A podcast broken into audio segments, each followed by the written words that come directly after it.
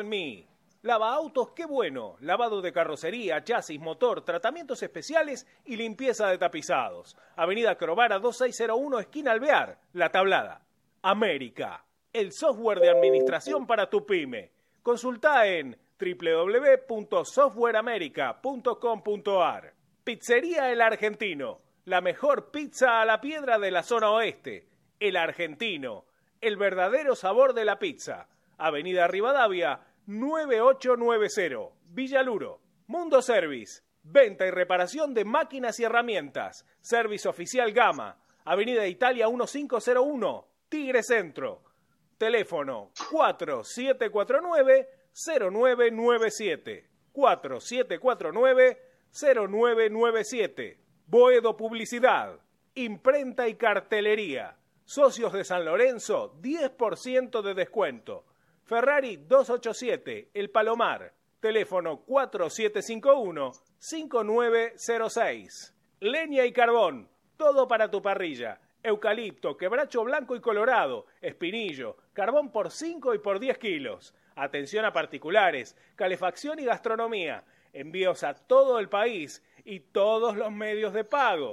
WhatsApp 115 332 0279 115 332 0279. Nos encontrás en Instagram como arroba leña carbón. Las mejores remeras con los mejores estampados las encontrás en This is the Way.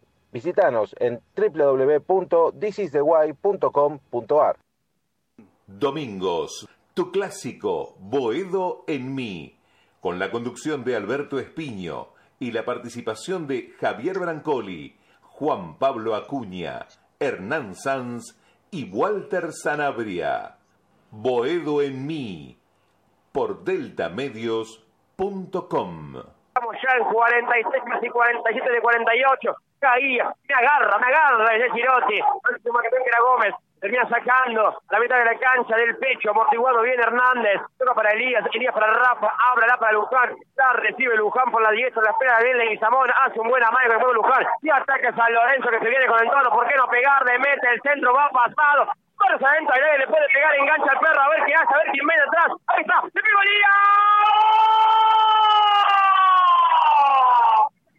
¡Qué pedazo de gol, madre mía! ¡Gol! Así sí da gusto de pedirse. ¡Gol! ¡De San, San, San, San, San! ¡De San Lorenzo de Almagro! ¡Lo hizo Jalil! ¡Lo hizo Jalil Elías! ¡San Lorenzo! ¡San Lorenzo de Almagro! ¡Encuentra el gol sobre el cierre! ¡Con Jalil Elías! Se la agarró de primera, abrió el pie, lo llenó de fútbol, la clavó al ángulo, subió el izquierdo del arco de Mancilla que no la pudo hacer la volada. San Lorenzo lo gana sobre el cierre al primer tiempo. San Lorenzo arriba 1 0. Un centro pasado que no conecta a cae de vuelta en Barrios. Cuando Barrios levanta la cabeza y la jugada será un nuevo centro, se la tira Mancilla para Jalil Elías que cruzaba el área como van a hacer los volantes pisa el área Jalil Díaz, le pega de la cara interna, la cuelga del ángulo contrario que defendía el arquero del Central Córdoba, golazo de Jalil Díaz, golazo de otro partido, para que San Lorenzo le esté ganando a Central Córdoba y se esté metiendo en la Copa Libertadores de América. ¡Rebota! ¡Rebota en Goya el córner! Buen partido también de Gonzalo Maroni, pues en su último partido con San Lorenzo. Tiro de giro por la banda izquierda. El quinto. Bueno, de cuántos jugadores decimos que puede ser el último partido, ¿no? Claramente eh, no es bueno eso en un ejercicio, pero también es un poco típico del fin de temporada. Bueno, a ver si San Lorenzo aprovecha una pelota parada, ¿eh? Ahora, eh, y es la vencida, en este caso, eh, del Tom Hernández, que ganó varias veces. Centro va cerradita y está de cabeza. Hernández. ¡Gol!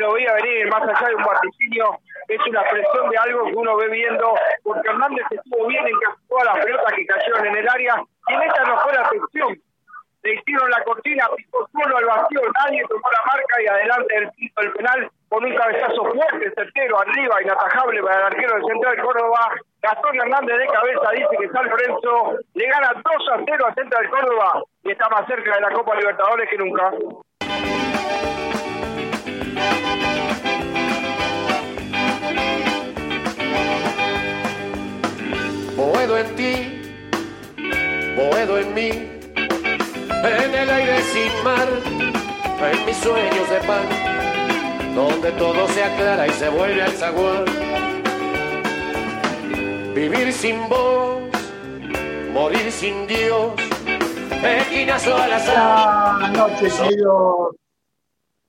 Muy buenas noches, queridas cuervas y cuervos de todo el mundo que sintonizan Delta Medios. El placer enorme de estar este domingo con ustedes eh, en este clásico de los domingos que es Boedo en mí. Hoy con una entrevista importante, con un candidato a presidente, ¿eh? Eh, Sergio Constantino, este, estará en algunos minutos con nosotros. Estamos con todo el equipo completo. Estaba Walter también, está Walter, está Juan Pablo, está Hernancito, está Ramiro Brignoli, está Javi Branco y el profesor con su informe habitual. Bueno, ahí estaba Juan Pablo, este, el relato de lo que nos emocionó y nos logró eh, posicionar para bueno, la fase previa de la Copa Libertadores. Un logro importante, no clasificamos para, para la Copa de la Liga, que se está realizando ahora, está jugando Central con Racing, ganó River. Eh, recordemos, ahora Rama nos va a decir, pero si clasifica, se clasifica campeón River o Central, San Lorenzo entra directamente a la fase de grupos de la Copa Libertadores. Pero bueno, una noche especial, eh, querido Juan Pablo, porque se jugó mejor, este, bastante mejor. Hubo una conferencia de prensa de Insúa importante donde hizo algunos requerimientos uh, acerca del 2024, pero bueno, eh, terminando el año haciendo un balance, Juan Pablo. Beto, ¿cómo estás? Buenas noches. Abrazo grande para vos, saludos a la audiencia y a los muchachos también. Eh, sí, creo que, se terminó cerrando un año con lo que quería el hincha San Lorenzo, que era ingresar eh, en Copa Libertadores hoy por hoy en, repechaje habrá que ver con algunos otros resultados a lo largo de lo que queda de esta Copa de la Liga Profesional de Fútbol, si San Lorenzo puede ingresar directamente a la fase de grupos de, dicho torneo. Eh, pero sí, creo que fue una victoria importante en donde lo habíamos remarcado horas antes, ¿no? Que había que ganar para no depender eh, de, muchos resultados, por lo menos eh, se consiguió la victoria, se jugó bien, para mí se jugó bien, eh, vamos a, detallarlo después, seguir hablando un poquito más de, lo que dejó San Lorenzo en, esa, en, la, etapa futbolística. Eh, y sí, coincido con, con la, la, palabra de Insúa después del partido, eh, deja, deja una puerta abierta a su probable o posible continuidad del próximo año, que todo dependerá claramente de lo que pase después del 17 de diciembre, día en el que los socios de San Lorenzo elegirán a las nuevas autoridades que lleven el, club adelante durante los próximos cuatro años y como bien marcaba, después vamos a estar hablando con uno de los candidatos a, presidente del Club Atlético San Lorenzo Almagro, Beto.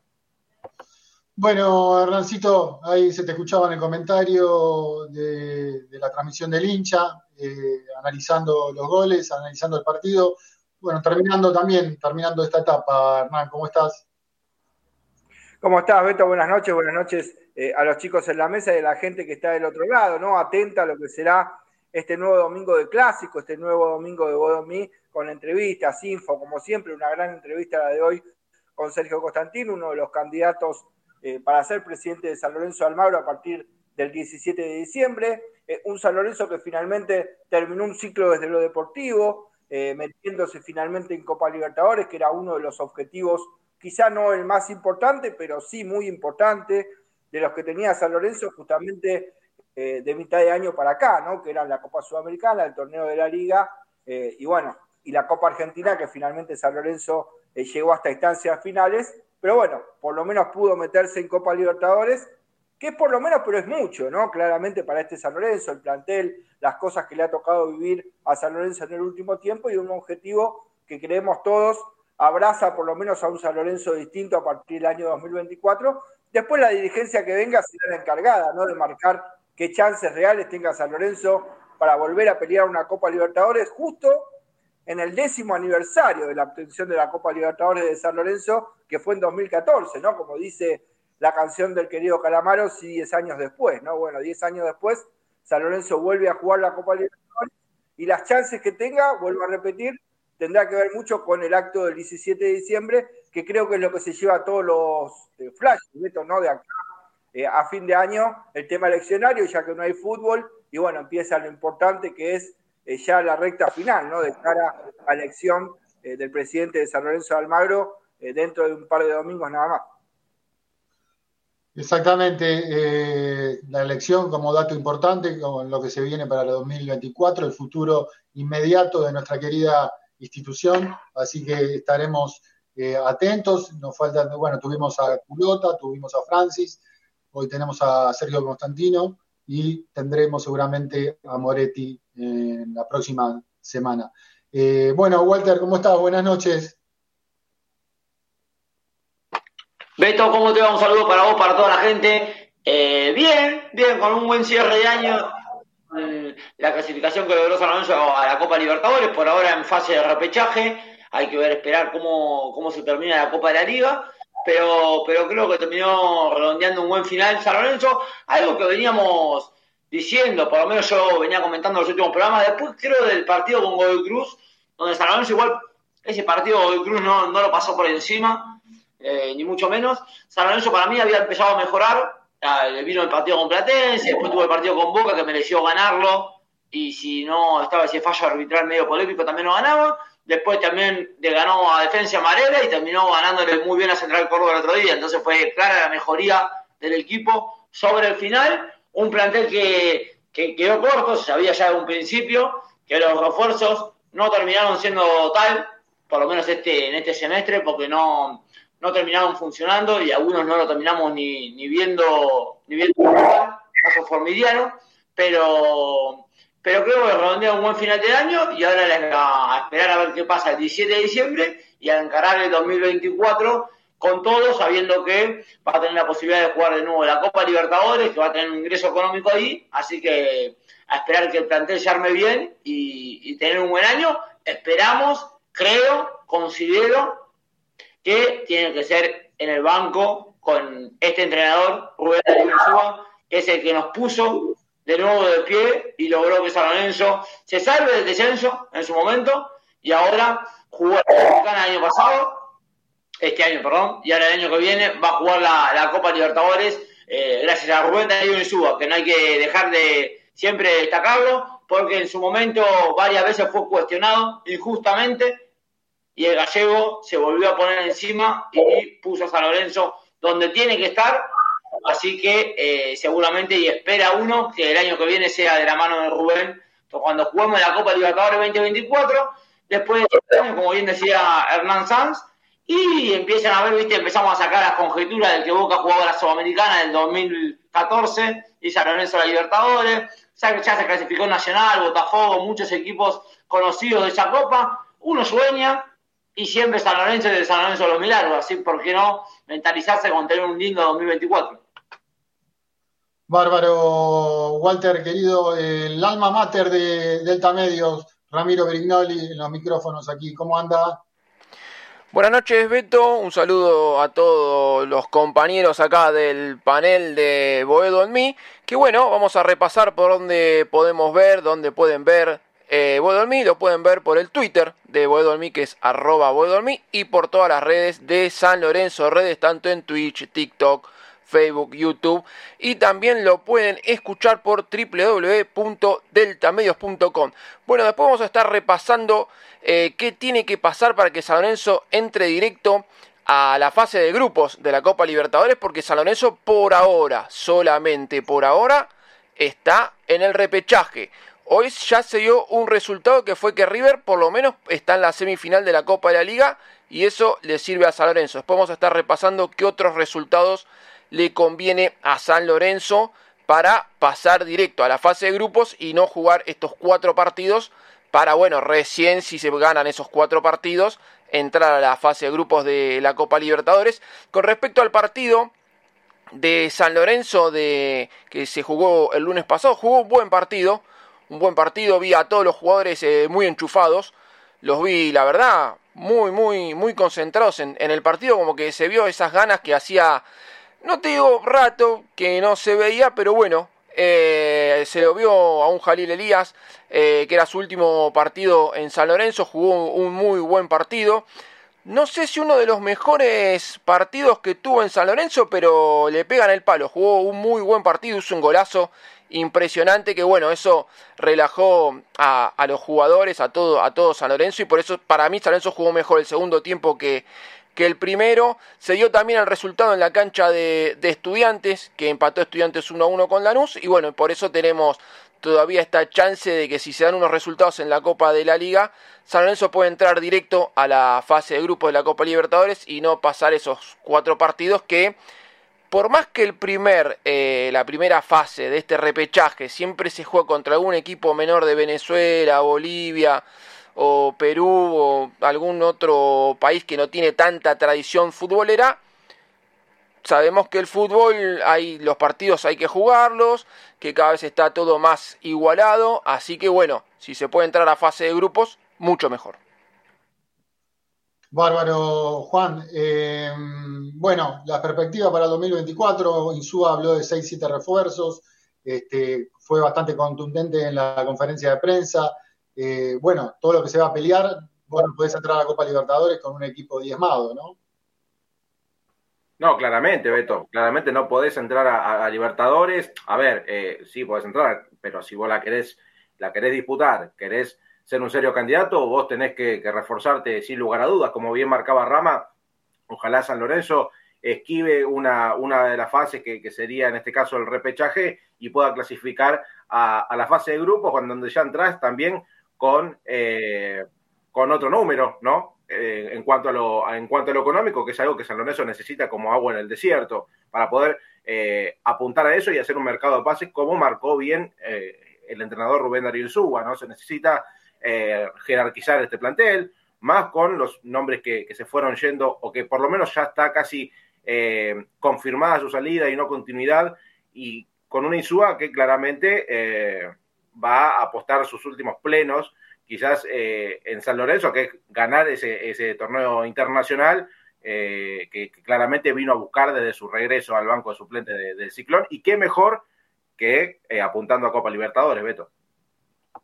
Sí, exactamente. es un torneo importante que San Lorenzo necesitaba regresar. en los últimos 10 años, ahí San Lorenzo está después de Boca y River, el que ingresó más veces en cantidad en torneos internacionales, eso no es poco. Hay que regresar a las grandes vitrinas, al gran escenario internacional de América. Bueno, profe Brancoli, ¿cómo anda? Perdón que lo dejé de lado. Este, ¿Cómo anda, querido Javi? Bien, no hay ningún problema. Acá este, cerrando el, tren de presentación. Bien, contento. Llegué tarde el lunes, venía de tomar examen y llegué para final, nunca hago eso. Llegué para el final del primer tiempo, entro, subo a la tribuna, gol de San Lorenzo. Dije, este es mi lugar. Este, me recompensé después con alguna cerveza fresquita, la salida, dos goles, hacía rato no gritábamos y dejamos afuera a Juniors. Este, bueno, ¿cómo los complicamos siempre? Yo no sé si esto entra en el cálculo de la paternidad, ¿no? Cuando hacen cuentas y qué sé yo, pero qué manera de amargarlos.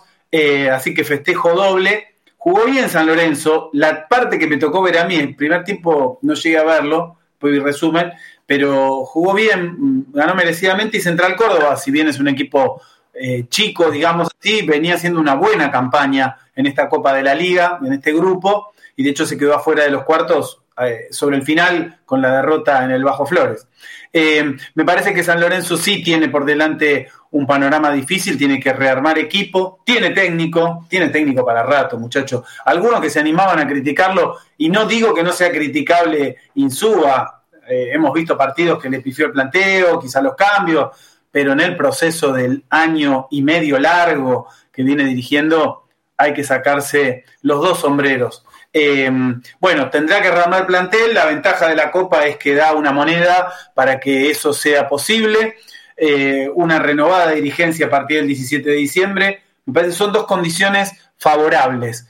Un cambio de gestión que necesita aire político San Lorenzo y un pequeño, no tan pequeño, estímulo económico con el ingreso a la Copa. Me parece que ahí hay dos soportes, más el técnico en su continuidad, que hacen pensar que San Lorenzo este, puede encargar el 2024 con expectativas, eh, con expectativas ciertas, con expectativas fundadas, después de lo que hizo eh, el equipo en este año. Bárbaro. Este, bueno, se vienen unas elecciones importantes, Hernán. Este, seguramente tendremos también eh, al candidato Moretti la semana próxima. Hoy tenemos una entrevista en pocos minutos también importante. Rama, la gente se va sumando a YouTube. Sí, Beto, bueno, acá David Ciclón dice, si cualquiera de los candidatos que ganen, o tres jugadores de jerarquía para reforzar eh, no sé para qué se clasificó a la Copa Libertadores. Saludos, David de San Miguel. Acá nos saluda Emilio Camucho. Buenas noches, muchachos. Y Peco dice: Siempre vamos atrasados en el plantel. Se te van titulares y tenés que formar el banco también.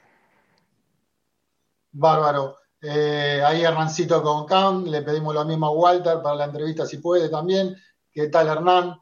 Eh, bueno, Javi, ¿qué perspectivas tenés vos que sos bastante siempre crítico con respecto a lo que viene? ¿Qué te preocupa? El tema eleccionario, el tema plantel, el tema... Lo estuvimos viendo por Insúa, lo cruzamos, ayer en Villaluro, eh, en un café que va siempre de la zona de Linier, Villaluro. Nos decía de los me decía personalmente de los seis o siete este, incorporaciones importantes, Hernán, que quiere hacer San Lorenzo. Una, un amigo, uno de los tuyos, Hernán, que sabrás, un amigo paraguayo, ¿no?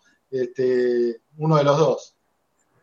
Sí, sí, así es. Bueno, se trata de, Ángel Romero. Bueno, Insúa siempre se manifestó eh, con su gusto futbolístico a favor de los dos, ¿no? En el mercado pasado quiso traer a Oscar también, ahora se habla de Ángel Romero. Digo, a ver si por lo menos esa faceta la defiende, ¿no? Walter Sanabria sabiendo que eh, son jugadores del gusto eh, del entrenador actual de San Lorenzo Almagro, que creo que es lo único claro, Beto, que tiene San Lorenzo para el futuro, ¿no? Que es la continuidad de Rubén Darío Insúa en el ciclo 2024, porque sea quien sea el ganador, ya de alguna manera se vaticinó que el entrenador va a ser Rubén Darío Insúa, que tiene un arreglo eh, tácito ya con cada una de las listas, ¿no? Creo que nadie tiene dudas de que el camino del entrenador es de la mano de Rubén Darío Insúa para San Lorenzo, eh, que ya está sentando precedente, ¿no? Como bien decías vos, Beto, eh, pidiendo jugadores, más allá de estos primeros nombres que aparecen, que siempre son la opción A, después puede cambiar eso y aparecer la opción B y hasta otras opciones, pero digo, quizás el lineamiento que marca el entrenador es eso, ¿no? Jugadores eh, que sepan lo que es jugar en San Lorenzo, que tengan la experiencia, que estén aptos para lo que es una competencia tan importante como Copa Libertadores, en no es momento de improvisaciones, por lo menos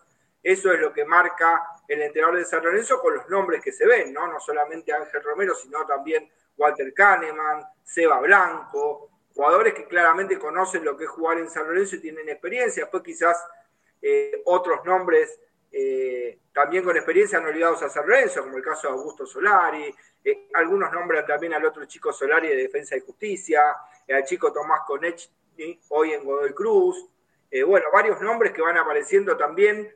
Yo tengo por ahí el de Eric Remedi, que no se notó, pero también es un jugador que queda libre de Banfield y creo que sería eh, un puntal importante y aceptado, ¿no? Creo por Rubén Darín Insúa eh, para el futuro de San Lorenzo Almagro, también para Vecino el Chico de River, bueno, jugadores eh, claramente que sería otro tipo de refuerzo, ¿no? Para el 2024, muy lejos de ese mercado de pases anterior que nos metió en Copa Libertadores, pero que claramente a San Lorenzo no le alcanzó para pelear la Copa Sudamericana, ¿no? Ese flojo mercado de pases, exceptuando a Girotti con jugadores que no estuvieron a la altura San Lorenzo Almagro y creo que Insúa ahora sabe por experiencia, Beto, que eso no se puede repetir, ¿eh? que San Lorenzo necesita tener claramente más atino a la hora de elegir los refuerzos y hacerlo eh, con jugadores de otra jerarquía te achica el margen de error, claramente. Bueno, eh, bárbaro, querido Hernán. Este, mm, ahí, Walter, ¿qué tenés para antes de la entrevista con Sergio Constantino para agregar con respecto a lo que pretendés para el 2024 en cuanto a refuerzo, lo que agregaba Hernancito Sanz? Que son nombres interesantes, lo que mencionó acá el compañero. Yo voy a decir una cosa que lo dije siempre, nunca cuestioné la calidad de los hermanos Romero. Sí que le dejen hacer lo que quieran en el club como pasó. Y creo que mucha gente tomó partida del mismo lado y creo que al tiempo tuvimos razón. Muchachos se fueron y vinieron las copas internacionales, jugamos mejor y San Lorenzo dejó pagar contratos millonarios. Porque hablaba de los Romero porque mucha gente tomó esos nombres, pero los nombres eran Bergini, era Monetti, era el Torito Rodríguez, era la vuelta de Nacho Piatti, para mí el mejor jugador que tuvo la Copa 2014. No era necesario que vuelva a San Lorenzo, más con los contratos basta de ese San Lorenzo de contratos impagables que no terminaban, no terminaban rindiendo en el equipo. Creo que fue austero lo de San Lorenzo que acomodó las cuentas y desde ese lado mejoró. Pero las cuestiones técnicamente de los hermanos Romero no la discutía, no la discutía nadie. Sí, no eran, no era Siras, no era el Pipio Romagnoli y no terminaron ganando nada, ni los clásicos ganaron en ese momento. Pero ya creo que es una discusión vieja, ojalá que se vuelva Ángel, Oscar o vuelven los dos juntos, no le den las libertades que, eh, que, tienen en su momento, que sean eh, eh, pares de sus compañeros, y eso de estar repartiendo 15 mil pesos, esas, esas sonceras que hacían, ¿no? Y que rindan para San Lorenzo. Yo lo único que quiero es que gane San Lorenzo. Después, lo demás lo podemos ir debatiendo. Perdón, perdón, Beto, que me meta, ¿no? Pero digo, quizás Triunfo con Boca, yo recuerdo que hayan jugado los Romero, triunfos épicos en cancha de River, que jugaban los Romero. No sé de qué clásicos habla Walter, ¿no? la verdad que no, no, no, tengo idea. Reculó, reculó bastante. No, no, quiero, faltar el respeto, chicos, pero a Boca le ganamos, eran chicos de 15 años. Y el, partido con River, me acuerdo, ni tocaron la pelota porque hicieron expulsar a dos. Nos salvó Torrico que atajó dos penales. No sé, seamos oh, serios. Si vamos a vender el comentario para la tribuna romerista, vendámoslo, pero seamos serios con lo que pasó en los partidos. Y el golazo de Adolfo Gaich, eh, no te olvides de eso también, ¿eh? Y el gol de Adolfo Gaich, pero no, porque te contaban que tiró un centro, dio un pase en la mitad de gancho hizo echar a Ezequiel Palacio. Esas, esas, esas pequeñeces, yo me acuerdo del Pipi Romagnoli porque equivocó seis tipos en Colombia para ganar la Nacional de Medellín. Me acuerdo de Pablo Silva porque debutó en el Monumental y equivocó cuatro tipos porque metió un gol olímpico a Boca no quiero hablar más, más diferencia porque creo que si no, eh, ojalá que se vuelve Ángel y Oscar y vuelven los dos, tienen que ser un contrato acorde y que si vienen para jugar San Lorenzo crezca, mejore y jueguen bien ellos a favor del club, bienvenido sea. Sí, primero, yo creo que primero el principal tiene que ser por el bienestar de San Lorenzo. Si los jugadores llegan y sabemos de, la categoría de futbolistas que son, si vienen para sumar, bienvenido sea, aunque Javi se ría, eh, eh, cuando sea para sumar, está perfecto. Y más si querés apuntar a, Copa Libertadores, que yo creo que son, por lo menos, eh, el que está sonando es un jugador que, puede sumarse al, plantel tranquilamente y, dar de, lo que ya hemos visto. claramente lo vimos en un San Lorenzo que era muy chato, ¿no? que tenía rendimientos muy bajos y eran dos jugadores que se lucían entre ellos. Vamos a ver qué pasa igual en el mercado de pase. Sí, igual. Vuelve la polémica. Perdón, perdón eh, lo último, lo último, ya te, sacamos el tema Romero, pero, fue, fue a jugar a Boca, Oscar, y ni, ni existió. A decir, salió campeón, salió campeón también Ramírez, salió campeón, el, no sé, los chicos que ni jugaban, pero ni existió, y Ángel Romero se fue no sé a dónde, de México, y le sacaron la patada, así que tan alejada, creo que la visión Sanabria fue mejor que la visión de otro. Ya está, tema cerrado, ojalá que si vuelven sean mejor que su estadía y eso sí, que sean pares de los compañeros, porque son todos iguales. Acá lo, el diferente era Diego, era Messi y en San Lorenzo, si vamos un poquito más terrenal de San Lorenzo, son los Ortigosa, los Romagnoli, los Ángel Romero y los Oscar Romero. Línea media, media para abajo. Le anda mal el Google, ¿eh? porque si usted googlea títulos de Oscar Romero con Boca, le van a salir títulos de Oscar Romero con Boca. O sea que el Google eh, yo te actualizo las versiones, eh, me parece que le anda mal. Sí, pero también me van a salir miles de jugadores. Eh, de, de que salieron campeones. En San Lorenzo no, se ve, en 2014 Fontanini, está bien, Fontanini bueno jugó para, para, para, para el partido. Muchos jugadores salen campeones. De ahí a que tengan participación y de ahí a que hablemos maravillas, Loas, con, sí, buenos jugadores sí, y después hasta, hasta ahí nomás. En San Lorenzo tampoco no, para mí no me parecieron que han rendido con eh, a, lo, a lo que se le pagaba también. Va, se le pagaba. Se había firmado el contrato, no sé si se le terminó pagando o qué o no. Digo, el contrato que se le firmó no estaba acorde a lo que podía pagar San Lorenzo ni a lo que podían rendir los jugadores. Es una discusión eterna, Sanabria, porque si bien usted habla de los clásicos, Oscar y Ángel Romero tenían el 80% de los goles y asistencias de San Lorenzo, y entre los dos no se llevan a llevar la plata que hoy se va a llevar Menossi. Así que no hablemos mucho, porque si vamos a hablar de dinero, me parece que hay injusticias peores. Otro, otro nombre más, Hernán, Menossi, el Torito Rodríguez, para mí también, nada más que se tomaba partida por alguno, para mí son contratos que San Lorenzo no los podía pagar en su momento, y Ángel Romero, que Romero, no voy a, a, de puntapié clásico, con Huracán perdimos, con Huracán, eh, que le ganamos siempre, perdimos, así que no me quiero ni acordar, vamos a hablar de ahora, del 2023 que nos sorrió gracias a un tipo como Gallego Insúa, y si Gallego Insúa pide que vuelvan Ángel y Oscar, voy si el Gallego Insúa pide que mi viejo se ponga en forma y juegue, voy a estar aceptándolo también. O sea, el Gallego Insúa se acepta todo porque me demostró que es un tipo que quiere a San Lorenzo, ya lo sabíamos, pero que aparte está con un presente bueno como técnico. Surgió un rumor también de que había cenado con Riquel, me tengo miedo, pero sé que el Gallego si le pone la camiseta a San Lorenzo no va, no va a dudar. Javi, ¿no. De Romero no opino más nada, por favor, no, no quiero volver a esa polémica, ya me parece, estamos hablando de exjugadores que quizá vuelvan, no, hablemos de San Lorenzo, hablemos de lo que juegan ahora, me gustaría que tuvieran alguna oportunidad, alguna oportunidad, no digo que vamos a resolver con los chicos inferiores, pero alguna oportunidad Isaurral, de Goyeneche, Irala, me gustaría que tuvieran algo más de rodaje en un en una triple competencia que va a tener San Lorenzo en el 2024, este, en su inicio, la, el campeonato local, eh, la Copa Libertadores, sea repechaje, sea zona de grupo, y la Copa Argentina. Me parece que ahí hay espacio para que también se fogueen, se formen y se promuevan eh, algunos, algunos valores que eh, a Isúa le dieron resultado, incluso recuperando jugadores que parecían este, fuera de, de consideración, ¿no? Este, ya no, no, hay ninguna novedad, pero decir, recuperó jugadores de, que, que, ya no, no fueron una rachita, ¿no? Lo de Perrito Barrio fue importante, lo de Hernández es importante,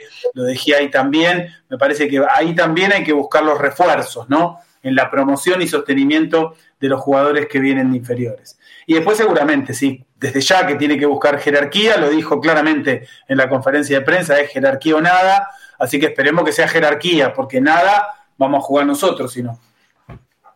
Sí, igual, perdón, el tema de refuerzo, tiene que haber un poco de inteligencia. Hoy justo pensaba en Belgrano, pero no se llevó a Pablo Vegetti, le rendió, lo vendió, lo hizo plata, trajo a Pacerini, y es un jugador que lo ve y es lo mejor del fútbol argentino. Yo la verdad no lo tenía mucho visto, sé que es un jugador del ascenso, que pasó mucho tiempo por el ascenso y se fue afuera, pero hay que tener un poquito de inteligencia para conseguir los refuerzos y pegarle. Acá todavía le salió bien, sí, la de Girotti, pero venía igual un jugador que el último año y medio había jugado tres minutos tenía dos roturas de ligamento, había tenido. Entonces, o venía uno de la Serie C de Italia. Entonces, hay que darle a Insúa la posibilidad de que los que exigen que juegue mejor, después, para mí ha jugado partido bien, partido mal, hay que ver los estilos, como decimos siempre, también hay que darle el material necesario para que juegue. No me vengan con esa que, que tiene Platense, que tiene Defensa y Justicia. Platense y Defensa y Justicia tienen una camiseta que pesa la décima parte de la que pesa la de San Lorenzo. Entonces, eso también tiene que estar en la balanza de cuando un equipo juega bien o juega mal. Sí, chicos. A ver, yo creo que eh, en relación a esto que, que marcaba eh, Walter también, y uniéndome a, a, las palabras de Ernie y quizás el análisis de, de Javier, a, a San Lorenzo le espera un 2024 que va a ser, creo yo, decisivo eh, más que nada por, el tema de volver a, disputar una, Copa Libertadores eh, con el claro objetivo de eh, volver a, triunfar como fue en, el, en, el, 2014, 10 años después. Cuando hay algunas coincidencias, aquellos que le gustan los datos y coincidencias y demás, hay muchísimas para, ilusionarse, hasta con una hipotética final que sería el el día del hincha de San Lorenzo. Lo primero y principal es armar un equipo competitivo, que hoy va a tener la dirigencia que, venga, va a tener un trabajo arduo para, para armar un, un, plantel que esté a la altura de, Copa Libertadores.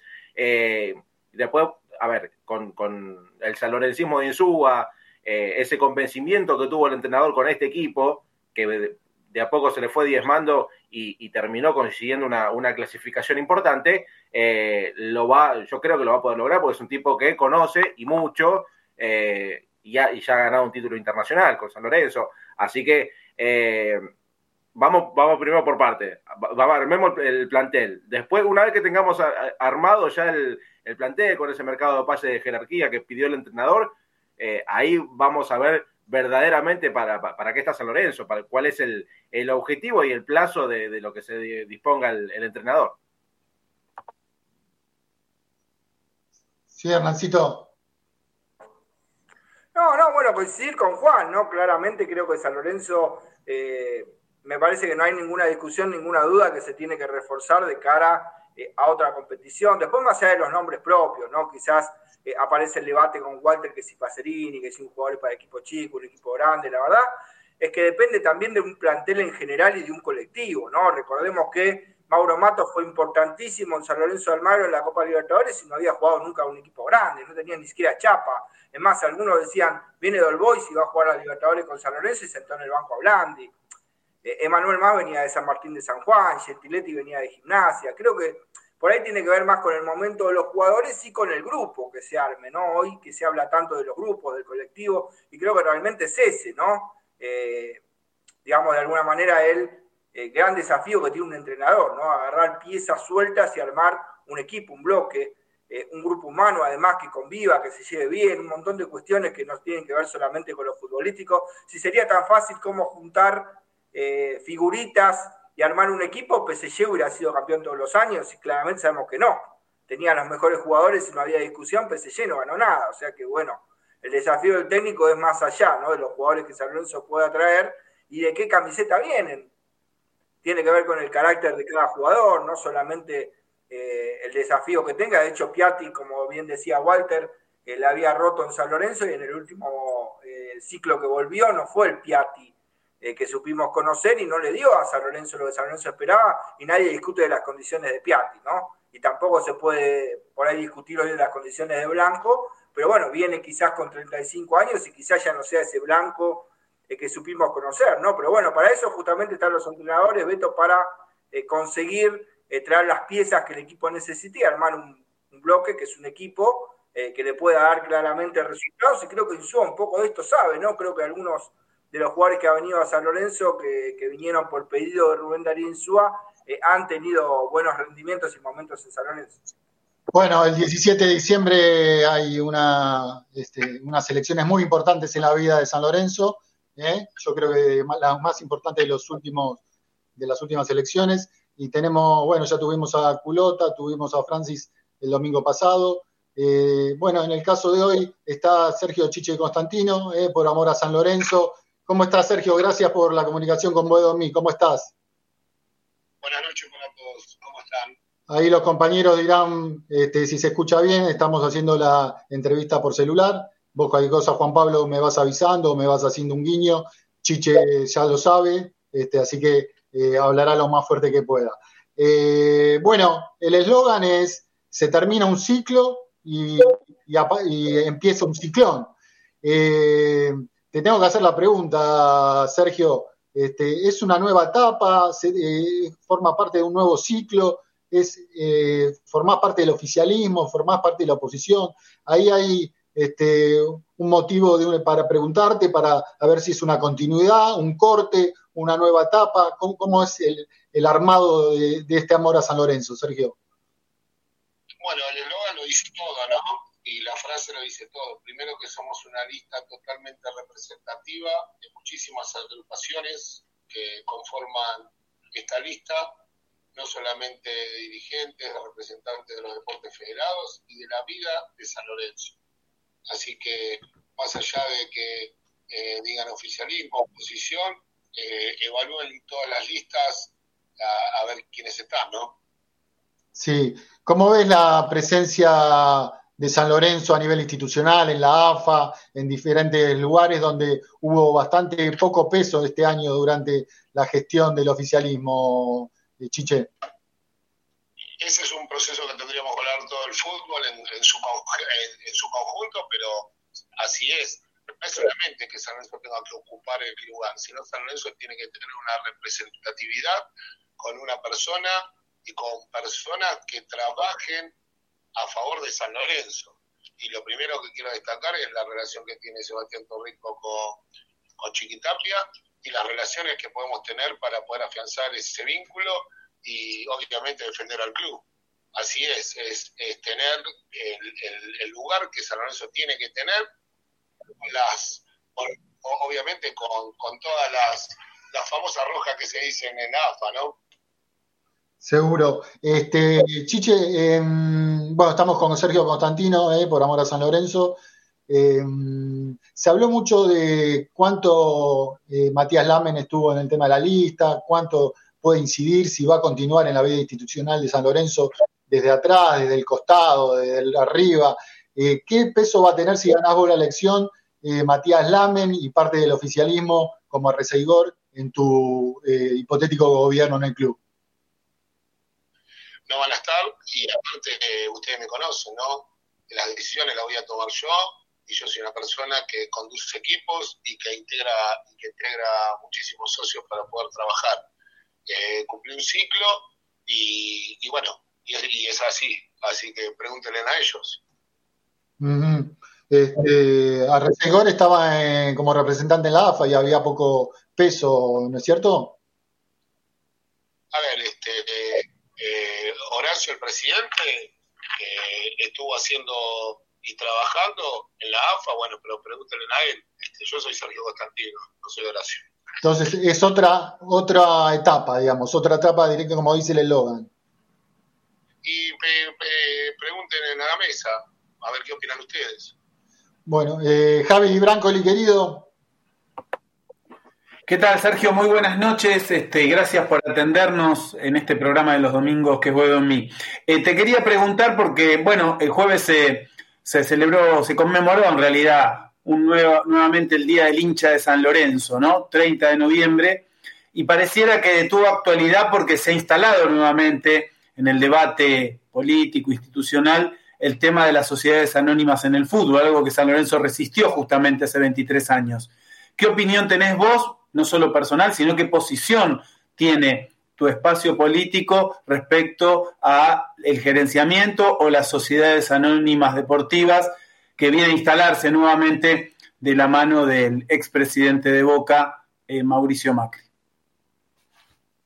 Totalmente en contra y lo que también me preocupa que haya un candidato que minimice esta fecha tan importante para los socios de San Lorenzo, ¿no? Porque la vida misma, ¿no? Es nuestra historia, es lo que fundó el padre Lorenzo Massa, son los deportes federados, es nuestra familia. San Lorenzo es, es el padre, el hijo, el abuelo, el hermano, los amigos, y con una sociedad anónima sería imposible. Así que estamos totalmente en contra. No solamente lo decimos, sino también lo, lo, lo militamos. Mm. Juan Pablo. Sergio, ¿cómo estás? Buenas noches, gracias por, por tu tiempo. Bueno, preguntarte más que nada por quién te acompaña en la lista, ¿no? Por Federico Tirelli. Quizás eh, todo el hincha de San Lorenzo, el socio, no lo conoce eh, bien profundamente. ¿Qué nos podés contar de él y qué te llevó a, decidirte para que Federico te acompañe en este binomio de cara a las elecciones? Gracias. Mira, Federico, que todos lo conocemos, que es el director del oratorio, donde nació San Lorenzo, es un educador, un empresario, es volver a las raíces del padre Lorenzo, es trabajar en lo social, defender los deportes y es todo el componente. Imagínense que el padre Lorenzo Massa, cuando fundó San Lorenzo, fue a buscar a los pibes, se involucró, puso los pies en el barro y soñó con tener el mejor club del mundo. Así que seguir esos valores es nuestra historia. Y, y lo conocen, lo conocen en Boedo, Almagro, en todo el barrio, el trabajo que viene haciendo en su institución, no solamente eh, en lo educativo, sino también en lo social. Así que estamos muy orgullosos de haber elegido y, que, y de que Fede este, haya aceptado integrar la fórmula conmigo. Querido Ramiro Brignoli, alma mater de Delta Medios. Buenas noches, Sergio. El eslogan de su agrupación es se termina un ciclo, se viene un ciclón. Bueno, la gente en varios programas, eh, que estamos todos los domingos a las 21 a 30 horas, está preocupada por eh, los jugadores que van a venir en el 2024, porque bueno, hay muchos jugadores que se le termina el contrato, eh, varios jugadores que bueno, se, van, se van libres. Ese ciclón que se viene en el 2024, ya Insúa en la conferencia de prensa dijo que necesita 6 o 7 jugadores de jerarquía. Si Sergio Constantino es presidente, esos seis o siete jugadores que necesita el técnico de jerarquía, ¿van a llegar en tiempo y forma? ¿Van a ser realmente de jerarquía o van a ser incorporaciones como, bueno, lamentablemente este mercado de pases no fue, no fue tan bueno? Así que bueno, queríamos saber si usted es presidente en el 2024, si van a llegar esos jugadores de, jerarquía que pide el técnico absolutamente San Lorenzo necesita tener un equipo competitivo para poder afrontar las, competencias de la temporada 2024, no solamente conservar la base, sino también potenciarlo. Porque ahora yo les hago una pregunta. Eh, ¿El sinónimo de jugadores de jerarquía es el sinónimo de tener un resultado? Porque si vamos a la época de Dabove, el Consejo de Fútbol que formó Tinelli también con Marcelo Moretti, ¿no? que trajeron a Di Santo, a, a Grayeri, a Melano, a Troyanqui, a los Romeros, que nos trajeron también muchísimo a todos, a deuda, eh, y teníamos un, un plantel costoso cuatro veces más caro que este, no clasificamos una copa y con este plantel gastando un cuarto estamos tenemos la posibilidad de jugar dos copas. Si a este plantel con esta base hay que potenciarlo y hay que llevarlo a San Lorenzo donde tiene que estar. Así que en este sentido tenemos que ser cautos, porque primero lo que lo que nosotros hicimos, este, esperamos en las instancias que, compitió San Lorenzo en la Copa Argentina, como así también el, último partido para poder clasificar a la Copa, empezar a trabajar independientemente de, de, la mirada que nosotros tenemos en el fútbol, que abarca muchísimo más de la conformación de un plantel. Acá lo que tenemos que ver es cómo nosotros potenciamos a los juveniles, cómo empezamos a ver para que San Lorenzo en tres años eh, con nuestros juveniles poder tener la infraestructura necesaria, nuestro centro de, alto rendimiento para poder este, eh, formar a nuestros jugadores, porque esto va de la mano y es en paralelo. Entonces, primero lo que tenemos que ver el año que viene, cómo le da todas las herramientas a Verón para poder modificar nuestra estructura deportiva en juveniles para así también proyectar en un futuro y tener mejor el centro de alto rendimiento. O sea, es un conjunto, es un conjunto de trabajo en equipo. Por eso nosotros hablamos de un consejo de fútbol y no de un director deportivo. Es el consejo de fútbol que tiene que estar integrado y que va a estar integrado con Puerto Rico, por Mercial, con Benón, con Pipi, con el mismísimo Gallego Isúa, que es el que toma las decisiones y el que él este, nos da nos dice qué jugadores quiere y nosotros los tenemos que complementar y darle las herramientas para poder afrontar eh, los torneos de la temporada 2024. Y en este sentido estamos hablando para que se pueda sumar eh, Maxi Pausa, que es el hijo del patón, para, para poder integrar el mismísimo equipo.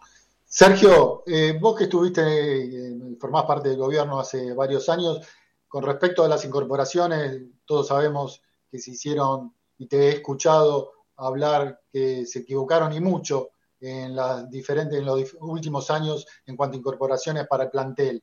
¿Hay alguna autocrítica? Eh, ¿Tenés algo para decir al respecto de los Bergini, de tantos jugadores que no rindieron, que se le pagó fortuna? ¿Hay, ¿qué, tendrías para, para acotar, eh, Chiche? Primero, yo no, no tuve injerencia, ninguna injerencia en esas contrataciones, pero sí lo que te puedo decir que primero lo primero que tenemos que cambiar es el sistema muy presidencialista, cuando te contratan los jugadores, a veces ya los jugadores están entrenando y jugando y después te pasan por una comisión directiva. Eh, el, el, resultado termina siendo obvio, ¿no? Una contratación termina siendo mala cuando no tenés los objetivos futbolísticos. Y a todo esto vos le sumás eh, eh, de querer hacer contrataciones sabiendo que después aspirás a un futuro a entrar a una copa para poder pagar quizás esas contrataciones. Si no entraste, ahí viene el, el ajuste económico. Lo que sí te puedo decir que, y me gustaría también poderlo hablar con ustedes, ¿no? Porque acá cuando cuando renunció Pinelli también, ¿no? Y, también se fue Moretti, compañía y demás, este, hubo que, que ponerse al frente. Y yo me quedé por una responsabilidad institucional y asumí el, el cargo de secretario para poder ayudar a ordenar y, y, simplemente utilizar el sentido común, no gastar más de lo que entra. Por eso también está bueno hacer una evaluación, porque todo no es lo mismo y todos no somos lo mismo. Mm, mm. ¿Qué quiere decir de Moretti al respecto? No te entendí. No, no, no, porque ustedes saben muy bien que él no solamente en el 19 participó del Consejo de Fútbol y de estas contrataciones, y ustedes lo saben. Entonces ustedes lo saben, como así también él fue el representante ante la unidad financiera para poder este eh, ser el representante económico y no puedes conocer estas cosas. Por eso trajo a los Romero, ¿no? Él trajo a los Romero. No, no, no, no, no. Pará. Di Santo, Bergin, Troyaski, Melano y podemos seguir las firmas, ¿eh?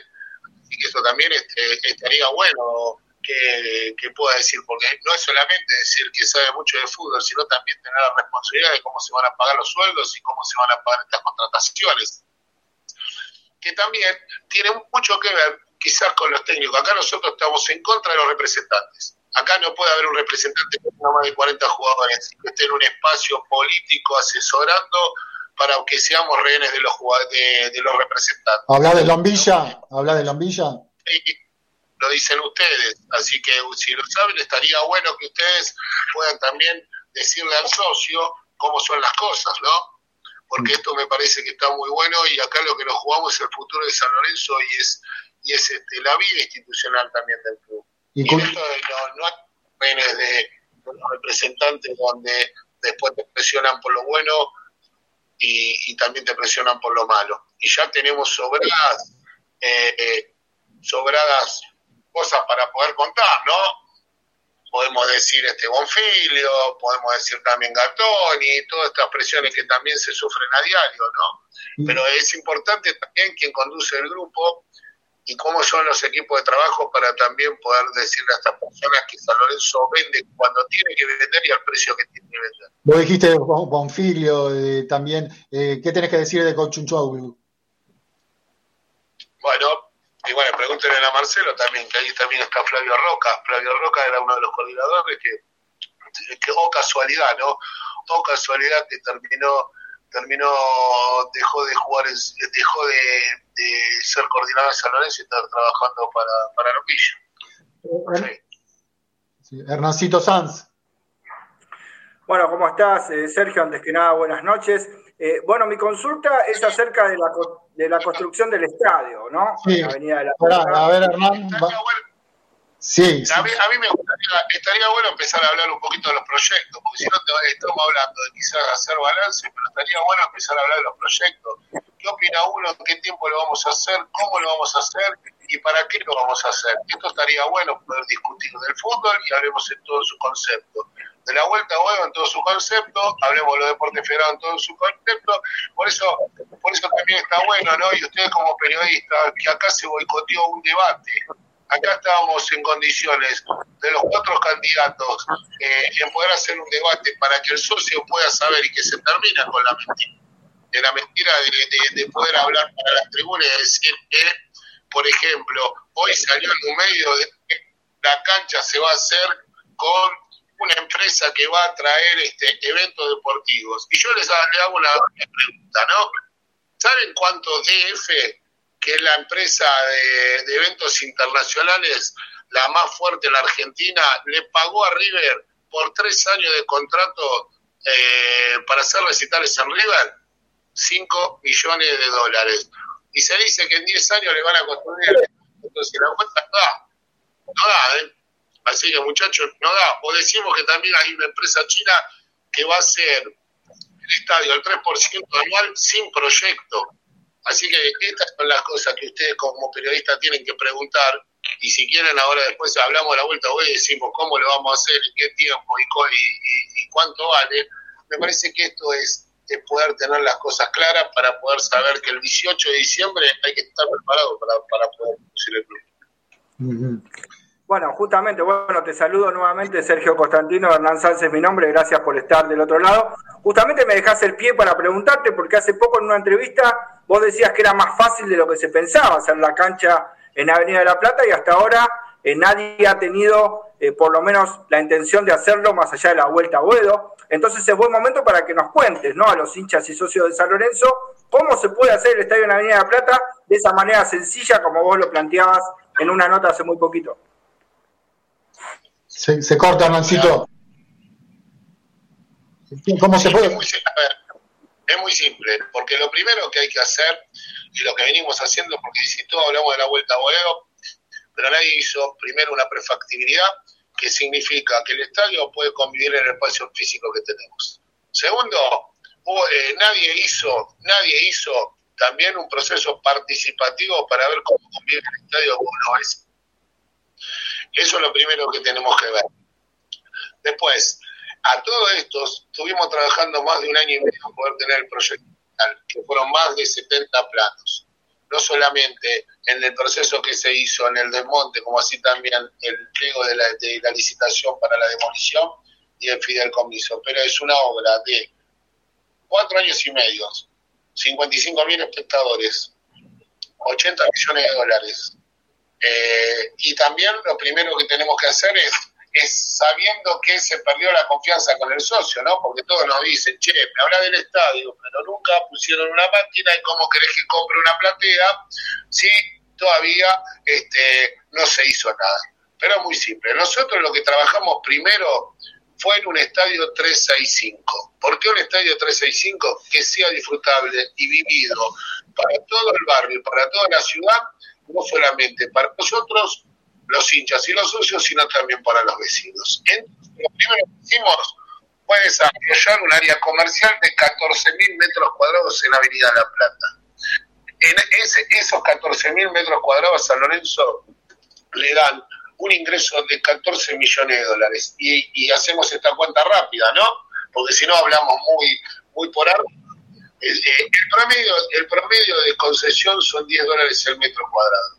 Si alguien o empresas radicadas quieren poner 100 metros cuadrados, están, tienen un alquiler más o menos mensual congelado a 120 meses, que estamos hablando de 10 años, que no vendemos nada, ¿no? sino concesionamos a un promedio que no llega a pagar mil dólares. ¿Cuáles son las empresas que están interesadas? Porque estamos hablando, porque también tenemos que decir, porque si no le hablamos, todos decimos, no, lo que pasa es que tengo tal empresa, la podemos decir con quienes estamos hablando que están interesadas. Entonces tenemos primero Supa, que es el concesionario gastronómico de todos los estadios, ahí estamos acordando los dos primeros millones de dólares para que pueda concesionarse en los 10 años lo que tiene que ver la gastronomía no solamente el estadio, sino la explotación de los 1.200 metros cuadrados de la confitería. Y así, eh, y así podemos hablar que también estamos considerando, lo estamos presentando la ciudad de Buenos Aires, considerado distrito. Cuando vos lo considerás distrito, las empresas que se radican con domicilio fiscal implican que no pagan ingresos brutos y esos ingresos brutos pueden, pueden eh, eh, lo pueden poner para invertir. Por eso que es de planta baja, primer piso, son unidades comerciales, patios gastronómicos, y del segundo al quinto piso son oficinas. Primera parte de Avenida La Plata son 20 meses de obras, 14 millones de dólares. Ahora decimos, ¿cómo seguimos? Hicimos el estudio, un estudio que lo integran no solamente eh, Fabio de Marco, Sergio Montero, y se, y se, y se, unió al, al equipo Enrique Lombardi, que fue el que hizo el estadio de Estudiantes de La Plata, el, que hizo el estadio Madre Ciudad, es la persona que más sabe de estadios. Y él nos dijo, primero, nosotros en el proyecto tenemos 67 palcos, él dijo yo en Estudiantes La Plata metí 80 palcos. Nosotros hoy tenemos en el Pedro Vigay 16 palcos y una lista de espera más o menos de 25 a, 20, a 30 familias que quieren comprar palcos. Esos 67 palcos le dan un ingreso a San Lorenzo de más o menos de entre 15 y 16 millones de dólares. Y después tenemos pensado 20.000 plateas, que las 20.000 plateas oscilan de 1.600 a 2.500 dólares y San Lorenzo puede financiarse en un 70-75% su estadio. Pero no es más, más que importante que nosotros eh, tenemos que estar donde nunca nos tuvimos que ir, es cómo nos potencia económicamente y es lo que tenemos que pensar en esto. San Lorenzo primero, en, ubicaciones tenemos 1.6 más de recaudación de lo que es el Pedro Videgay. Nos potencia como tercer gran y si hacemos un GAN de, de hoy como estamos a fecha actual de cuántos socios tendríamos que tener ahí, de 80.000 socios pasaríamos a tener 130.000 socios. Todo eso son, son ingresos que San Lorenzo lo podemos competir en un montón de mercados. Y todo lo que tiene que ver en unir la degradación que tenemos entre el Sur y Boedo Norte. Por eso es un estadio de 365 agradable con muchas con muchas este, con muchas áreas de disfrute y todo lo que es la parte del contrafrente seguir pensando y obviamente seguir potenciando nuestros deportes el polideportivo Pando se ubica, el año se reubica y hay una pileta semiolímpica con, con todos los servicios. Preguntas, sugerencias. Sí, estamos con Sergio Constantino, eh, eh, candidato por Amor a San Lorenzo, que le agradecemos esta comunicación con Boedomí, el clásico de los domingos, aquí por Delta Medios. Juan Pablo Acuña te va a preguntar nuevamente, Sergio, Sergio, ya que estamos hablando tema Boedo, ¿en qué instancia se encuentran estos más de 8.000 metros cuadrados que, falta negociar con la multinacional francesa? Muy bien.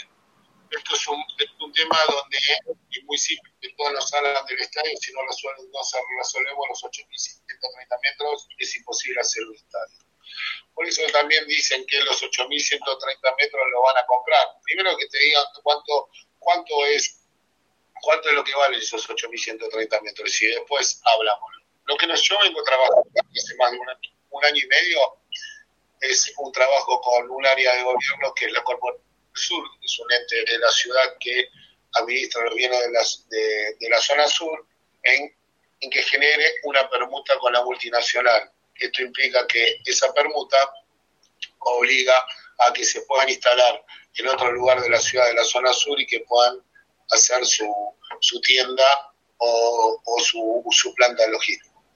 Eso, eso estamos, estamos muy avanzados. En los próximos días va a haber una, una gran noticia para, para el socio y para todos los eventos. ¿Puedes adelantar algo? ¿Puedes adelantar algo? No, no, no. Lo que sí, este, uno adelanta cuando las cosas se materializan, pero sí está muy avanzado en todo lo que es este, las las, este, las negociaciones. Sí, lo que yo te puedo decir que después San Lorenzo entra primero no solamente en dos, en dos, en dos, en dos, en dos metas, ¿no? en dos aristas. La primera es que la Comuna 5 es la que menor espacio verde tiene, entonces nosotros nos comprometemos 8.130 metros a hacer un espacio verde, ¿no? porque San Lorenzo está a 5.500 metros. Y después también que en el proceso licitatorio pongamos el 5% de los trabajadores que, que, integren para poder construir, eh, trabajen para construir ese estadio, sean de la zona sur y esto implica que este, fomenta lo que es el desarrollo para de, económico y de trabajo para la misma zona. Pero también no nos olvidemos que San Lorenzo aporta no solamente a la ciudad, que fuimos el único club del mundo que impuso un vacunatorio, dos centros de testeo y un centro eh, y un centro de, contención al adulto mayor y gracias a Dios no, no, se utilizó. Si, eh, si ganás vos, este Caruso no sigue, se forma el Consejo de Fútbol de, con, con Mercier, con Torrico. Ahí este, eh, está trabajando Sebastián Torrico, que es un orgullo que esté trabajando con nosotros, porque ustedes saben la labor que, que él viene hace 10 años haciendo en su club, que armó unas instalaciones de la nada. Y, y, y lo bueno de todo esto que él dijo, yo no quiero ser manager, yo quiero tomar decisiones y quiero ser dirigente. Me parece que eso es tiene más para perder que para ganar, ¿no? Como ídolo. Eh, Chiche, ¿qué relación tenés con Tinelli actualmente? Nada, no, no, no tengo trato. Eh, desde la última vez que hablé por teléfono para ver a ver si venía para renunciar después de, de que perdimos con Racing de la Copa Argentina. Sí, se. ¿Se acuerdan? Sí, sí. Cuando, cuando, cuando desde esa, desde esa vez que lo llamé para que, para que venga y, y aclare su situación. Correcto, correcto. Bueno, dijiste algo al respecto, pero tu relación con la, eh, el actual oficialismo, con Arreceigor, con los demás dirigentes, dirigentes ¿cómo está? Es de convivencia, es de convivencia, este, que es lo que también uno también tiene que llevar y llevar este me parece que a futuro eh, hay que unir todas las fuerzas. San Lorenzo necesita de todo y de los mejores hombres para, para que el club este, se despolitice en el buen sentido de la palabra, porque la política siempre es enriquecedora, ¿no? Pero también sacar la política.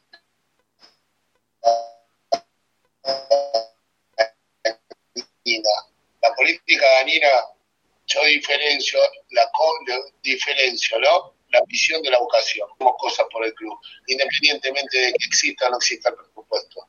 La ambición te lleva a querer ser presidente a cualquier costo. Y esa es la gran diferencia que tenemos que saber los hinchas y los socios. Eh, Ramiro, Sí, Sergio, usted recién estaba comentando. Ramiro. Sí, eh, ¿me escuchás, Beto? Recién usted, Sergio, estaba comentando.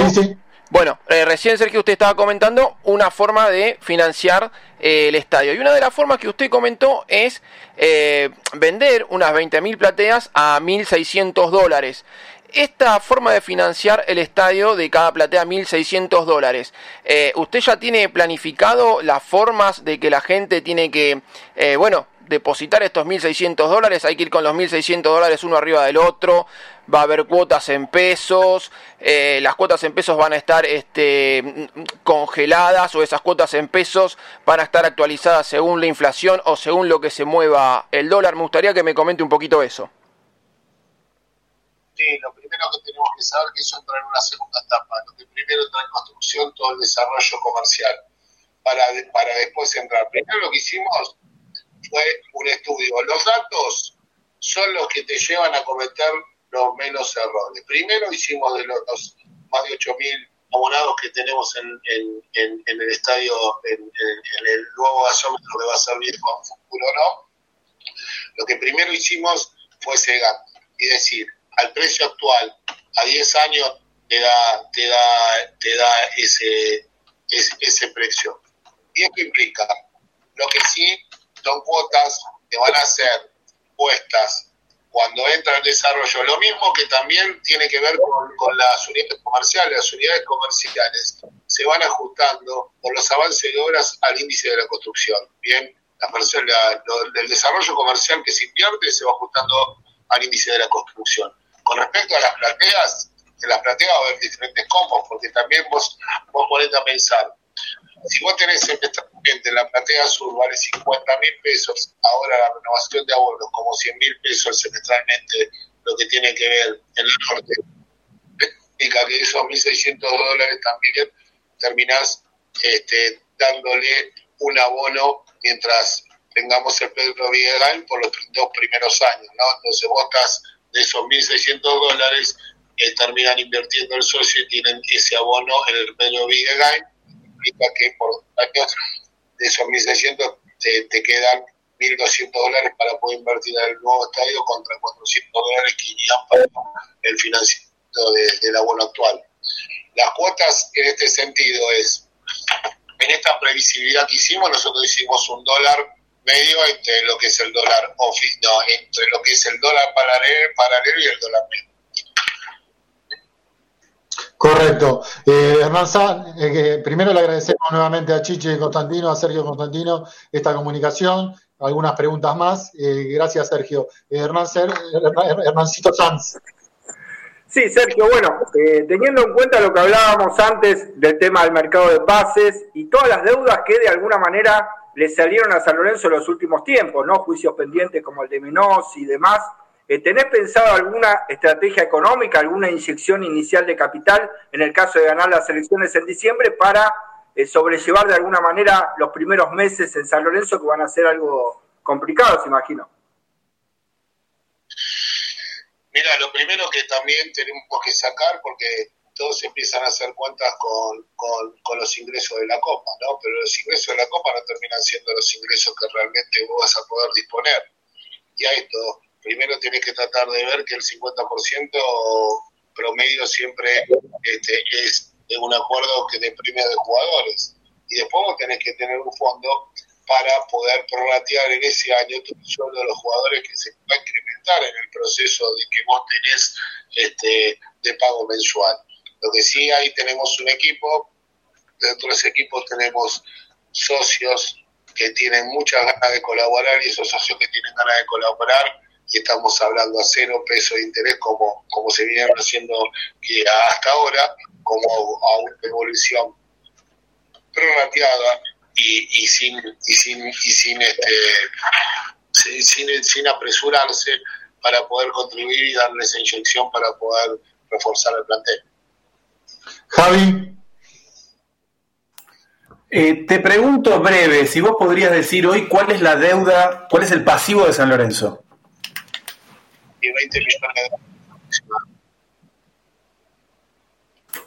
¿Y a vos te parece, Sergio, que esa deuda es manejable en los términos que está planteada, eh, está planteado el 2024 con este escenario de la Argentina y con este escenario institucional de San Lorenzo? ¿Qué, qué diagnóstico y qué propuesta tenés al respecto?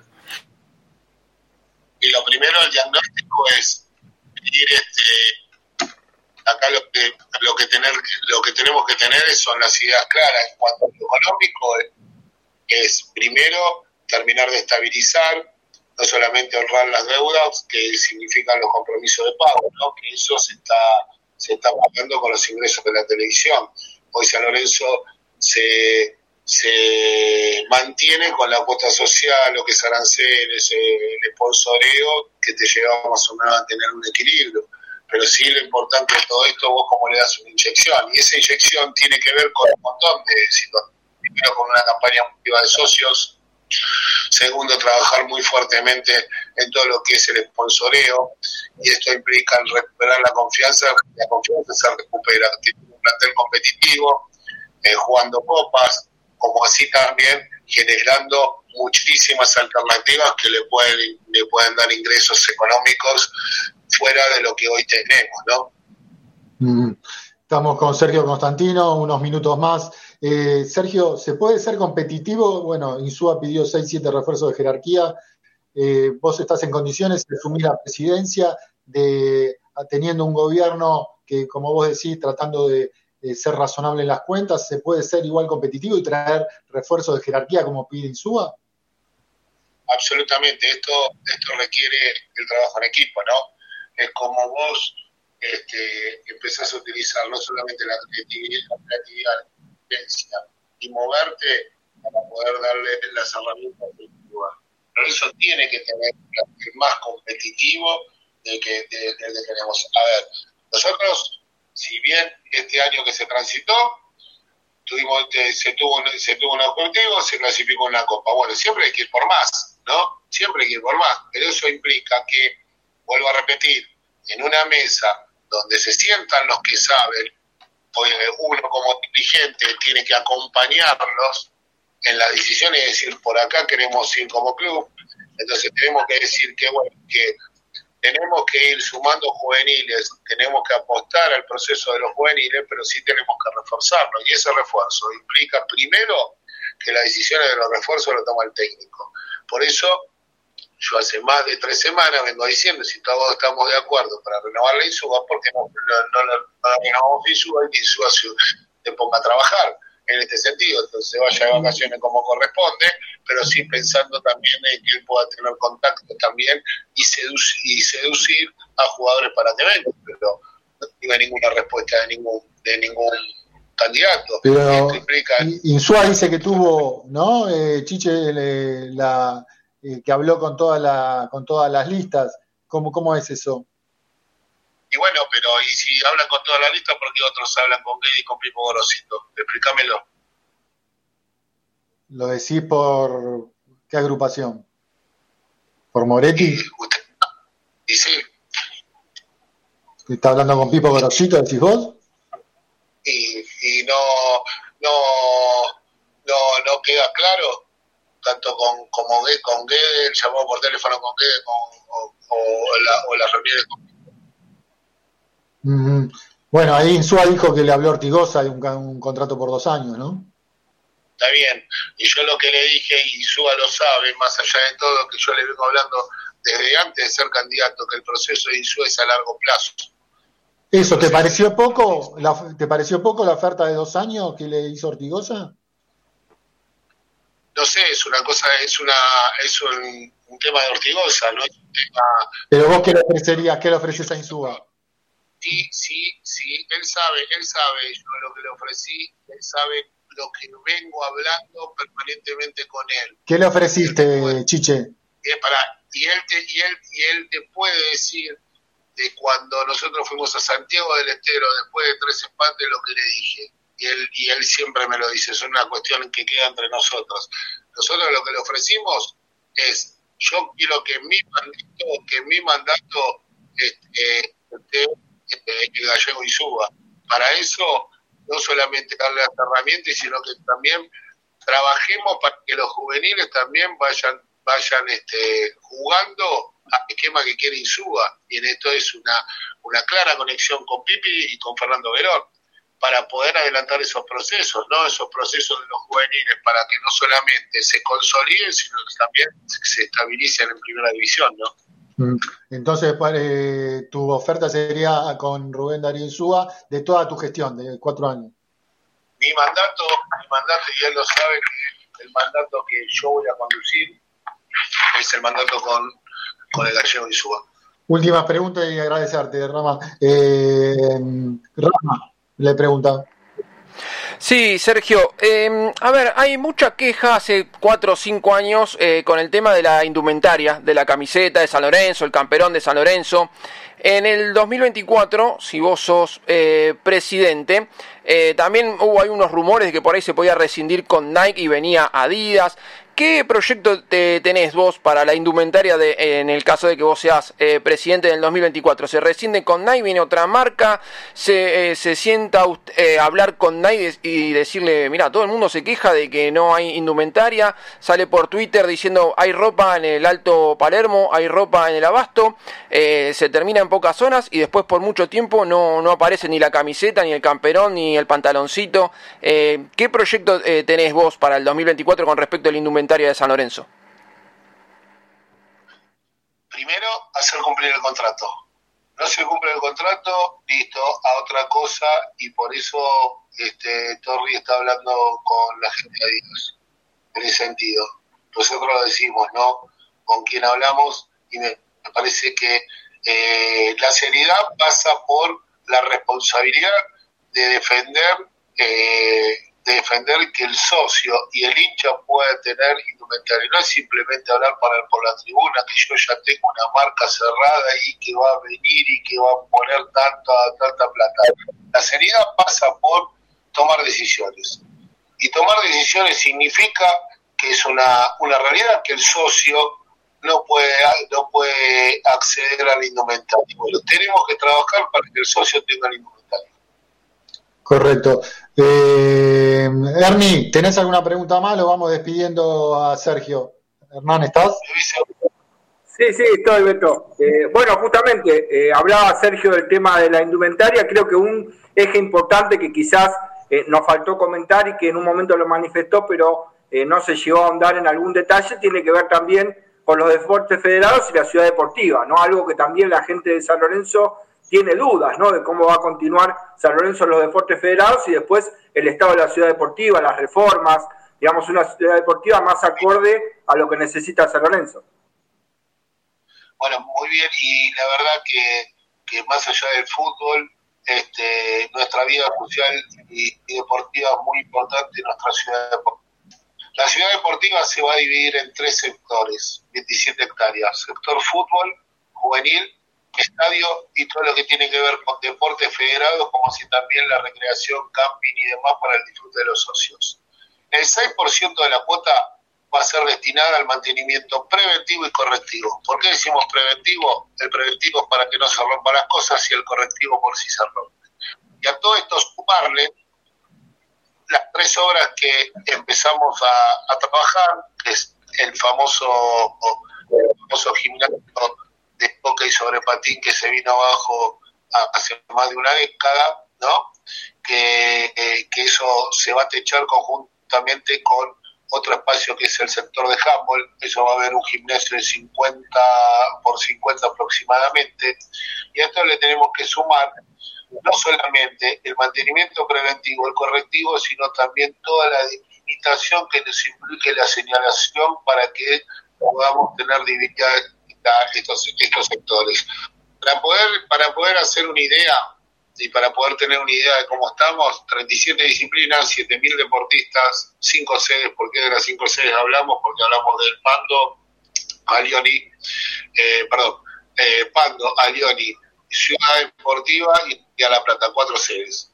Eh, y ahí estamos pensando agregar una quinta sede más de, si bien hoy tenemos el uso de lo que es la platea sur, hacer todo lo que es el entrepiso de que tiene que ver con el hall de, eh, de la parte superior de la platea sur.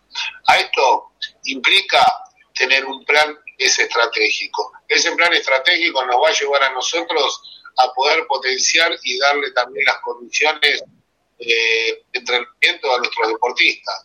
No solamente más allá de, estas condiciones agregar el boletín deportivo, el boletín deportivo los deportistas van a poder tener como cita la evaluación deportiva y la evaluación también social y, quizás de, de relaciones también con, sus compañeros porque también podemos detectar muchísimas cosas. Y a esto también le vamos a sumar que con un promedio de un fondo solidario que tiene que ver con, los aranceles, estamos hablando más o menos de 250 pesos, 400, vuelve el servicio de transporte de Avenida La Plata a Ciudad Deportiva en tres frecuencias para que también nuestros chicos puedan estar más seguros.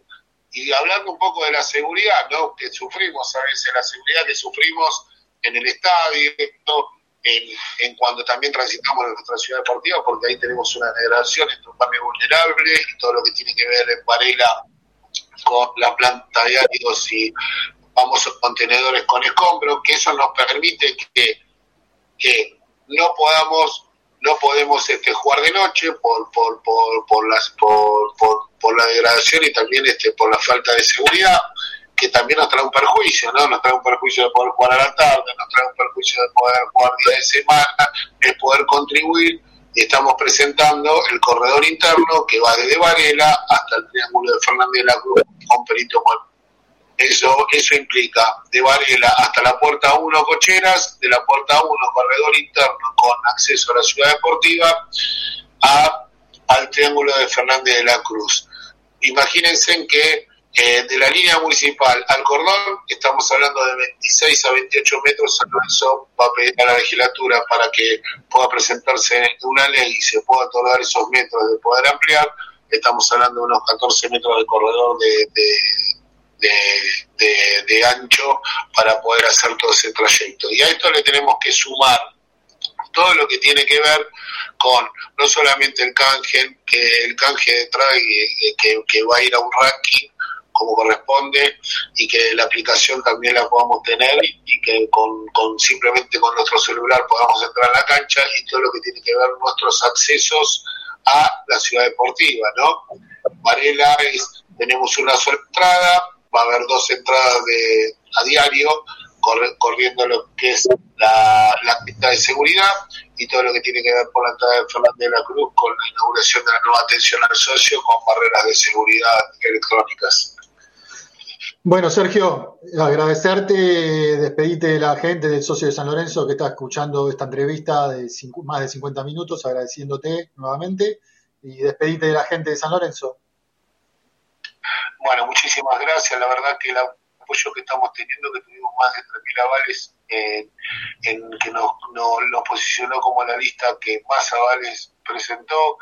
Y bueno, y, a- y hoy, a- ayer estuvimos en Mar del Plata, Torre estuvo en San Isidro, estamos recorriendo las peñas las interior, diciéndole que tenemos un equipo de trabajo que siente y quiere a San Lorenzo, que es de San Lorenzo, que no, no transita la ciudad deportiva o los lugares donde, donde la pasamos en nuestro club solamente las elecciones. Nosotros estamos, estamos siempre trabajando, estamos este, pensando en un club para hacerlo cada día mejor. Por eso es importante que, bueno, que el 17 el socio elija y por dos modelos de clubes, ¿no? Las sociedades anónimas, los, los representantes encubiertos, eh, todo ese es un mundo que no queda claro, porque no queda claro, ¿no? Porque estaría bueno, yo le diría a todos que, que, podamos ver quizás algunas cuestiones, ¿no? Eh, que decimos que no decir que nos mensajeamos con el Papa cuando el, y que el Papa nos manda sponsors sabiendo que hay dos guerras, no decir que una empresa no va a hacer el estadio, no decir este, eh, que queremos a Insúa cuando no lo queremos y hablamos con la tribuna. Y también, más que nada, no desconocer, no desconocer el 30 de 11, que es una fecha donde donde los socios este, plantaron y dijeron no a la privatización de San Lorenzo. Bueno, muchas gracias, Sergio.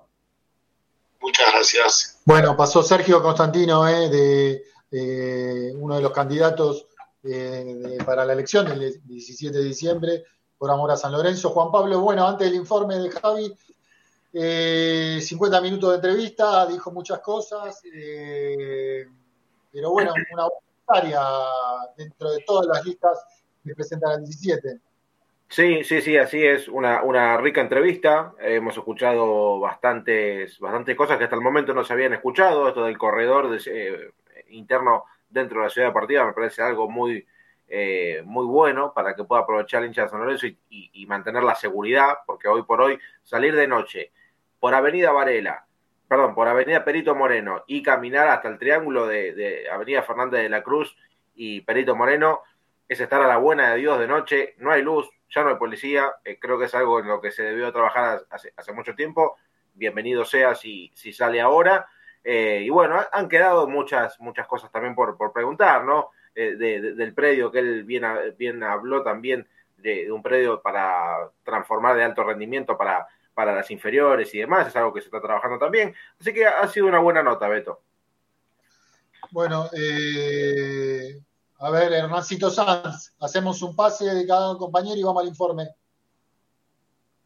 Bueno, coincido con Juan que la entrevista eh, fue rica, fue interesante. eh, todos saben de público conocimiento. Si bien él se desliga, ahí está bien porque él habla de una lista que es gente nueva que trabaja para mejorar San Lorenzo y se desliga del oficialismo, ¿no? Yo soy un poco eh, reacio a pensar que este oficialismo que está hace 10 años en San Lorenzo de Almagro pueda realmente hacer demasiadas cosas que en 10 años no hizo. Pero bueno, qué sé yo, en otras listas también hay candidatos que han sido parte del oficialismo. Creo que no es eh, tampoco eh, un atenuante para decir Chiche Constantino no pudo armar un buen grupo de trabajo y no puede gobernar bien a San Lorenzo de Almagro.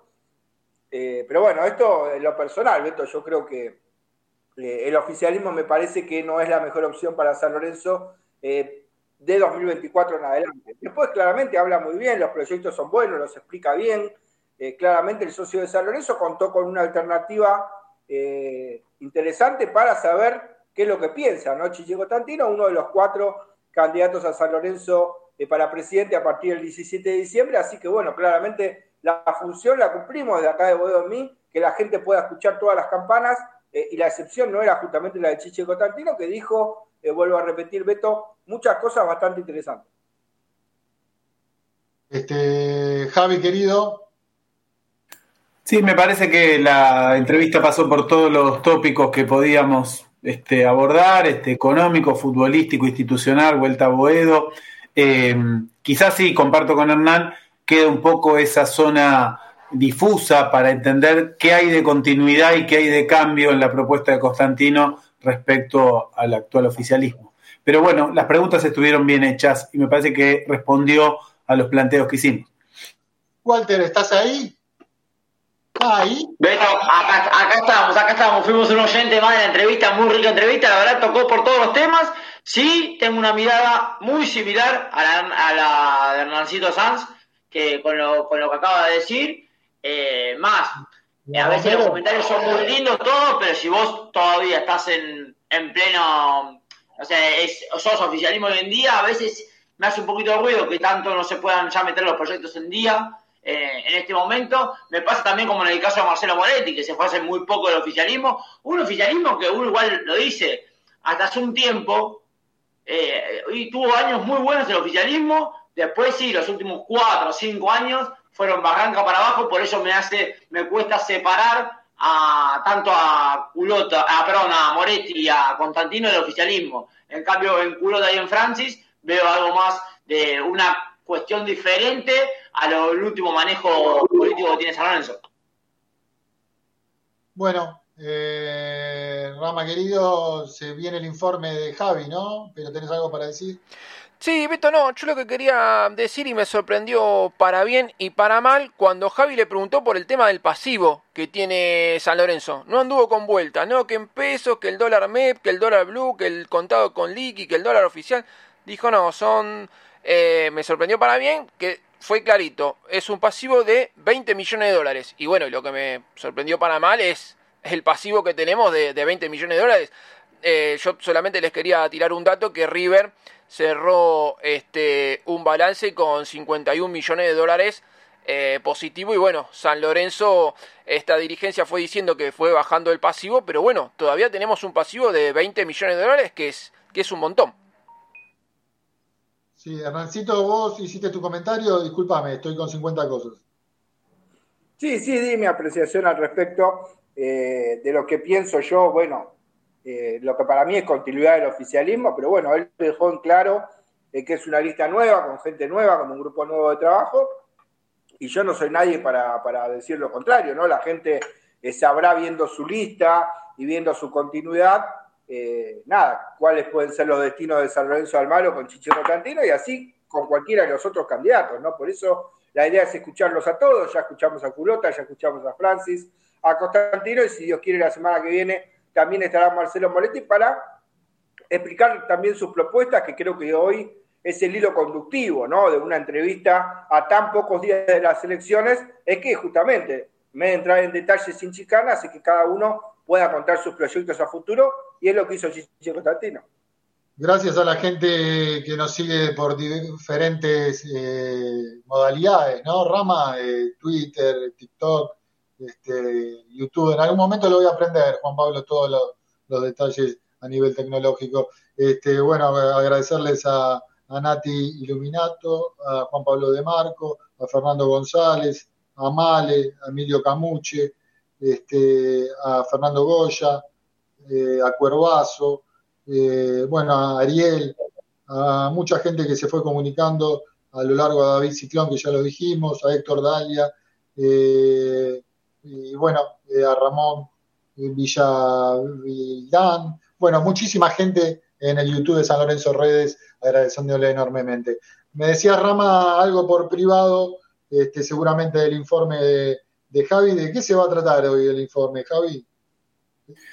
Y bueno, vamos con el informe entonces, porque creo que calza en el momento actual de San Lorenzo y en el momento actual del fútbol argentino. El jueves pasado se reunieron un, un grupo numeroso de hinchas, grupos musicales, este, murgas y demás para conmemorar, no decimos celebrar, porque se conmemora el Día del Hincha por un hecho luctuoso, ¿no? Por, por una situación que fue dolorosa para el club y para los hinchas de San Lorenzo en su conjunto. Se conmemora el 30 de noviembre desde el año 2000 el Día del Hincha de San Lorenzo de Almagro, que hizo bandera de su club, de sus colores y de su himno, con el himno de San Lorenzo, que ya nos dice algo, comienza el informe de hoy. Vamos con el audio 1, Rama, por favor. Bicolor que yo llevo en mis venas, azul grana la insignia triunfal. Ellos forman con brillo un emblema de nobleza, esperanza y amor. Corazón de varones de acero, bajo el cielo de Buedo surgió el coraje indomable del gaucho, que es signo de raza y de valor. Bueno, ese coraje indomable del gaucho, como dice el himno de la canción, el himno de San Lorenzo, en esta canción que recordamos, se hizo presente ese coraje para en las puertas de la ciudad deportiva, de la cancha de San Lorenzo, se celebraba la asamblea del club convocada en ese momento por el presidente Fernando Miele, eh, y un grupo importante de hinchas se hizo presente para impedir que el club se convirtiera en sociedad anónima. En realidad, que se gerenciara la imagen del club, que era lo que estaba en discusión. Eh, el hecho terminó con una gran cantidad de, de, hinchas reprimidos, con una asamblea que funcionó de manera tumultuosa y confusa. El interés era entregar el gerenciamiento de San Lorenzo a la empresa ISL, International Sport Leisure, que, quien quiso desembarcar con, sus negocios en la Argentina. Bueno recordar que esa empresa, poco tiempo después, menos de un año, quebró estaba vinculada al presidente de la FIFA en ese momento, Joseph Blatter. Clarín titulaba, San Lorenzo, el club cedería por 10 años los contratos de imagen, el acuerdo con ISL está cerca. La Nación decía, San Lorenzo se asoció con ISL en una noche violenta. Esto decía el, entonces presidente de San Lorenzo, Fernando Miele, en una entrevista con el con la radio, con el programa de radio que lo entrevistaba en ese momento, San Lorenzo y siempre. Vamos con el audio número 2, Rama, por favor. Se donde quieran, pero yo jamás quise vender un club, vos lo sabés. Todos saben que yo quise eh, concesionar los derechos, digamos que ese concesionador, a vender los sponsors de la camiseta, vender la marca de la camiseta, vender los partidos de la Copa, vender cosas que, que realmente te, te, daban dos pesos y se vio, ¿no es cierto? Ahora, ahora te tienen que dar toda la razón que te estaba robando la Mercosur, te estaban robando la Copa Libertadores, te estaban robando eh, la FIFA, te estaban robando la AFA, estaban robando todo. Pero ahí, todo le robaban al fútbol, no robaban, no robaban a otra, otras personas, todo le robaban al fútbol. Entonces nosotros lo que queríamos era parar el robo al fútbol por medio de una empresa. Suena actual, ¿no? Parar el robo a través de una empresa, suena bastante actual. Eh, el programa era Soy San Lorenzo, AM690 en ese momento, y decía Miele luego en una declaración pública, esto es el triunfo de los 24.000 socios que apoyaron en silencio este proyecto. No sé muy bien lo que pasó, pasó afuera, pero yo no mandé a la policía para que reprimiera. De la seguridad del club se ocupa nuestra gente, decía Fernando Miel en ese momento. Eh, el contrato con ISL significaba una cláusula de confidencialidad, es decir, que los socios no podían acceder a la información del contrato, algo que sucede en más de una oportunidad con otros contratos, y ya suena turbio, ¿no? Eh, al mismo tiempo y en ese momento, la Argentina se acercaba a una de sus peores crisis económicas y sociales a través de lo que se llamó el blindaje financiero.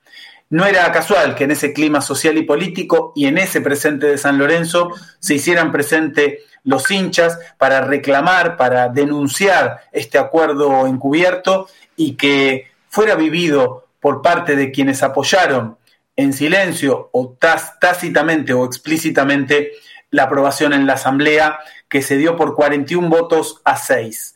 Así se vivía como una verdadera traición como dice el tango de Ignacio Corsini de 1929, La traición. Vamos con el audio número 3, Rama. Pero un día te volcaba mi poeta junto a una reja, la traición de oreja a oreja, para siempre me marcó y hoy cuando cruzo ese barrio donde mi fama sentará. Hasta los pibes me gritan, la cara te quedó. Y la tradición se fundamenta en que este proyecto no había sido explicitado en ningún momento por la dirigencia de San Lorenzo al momento de validar su, su propuesta electoral. Eh, aparecía casi como un manotazo de ahogado. La oposición del club en ese momento, San Lorenzo para Todos y Reconstrucción San Lorencista, denunciaban esto.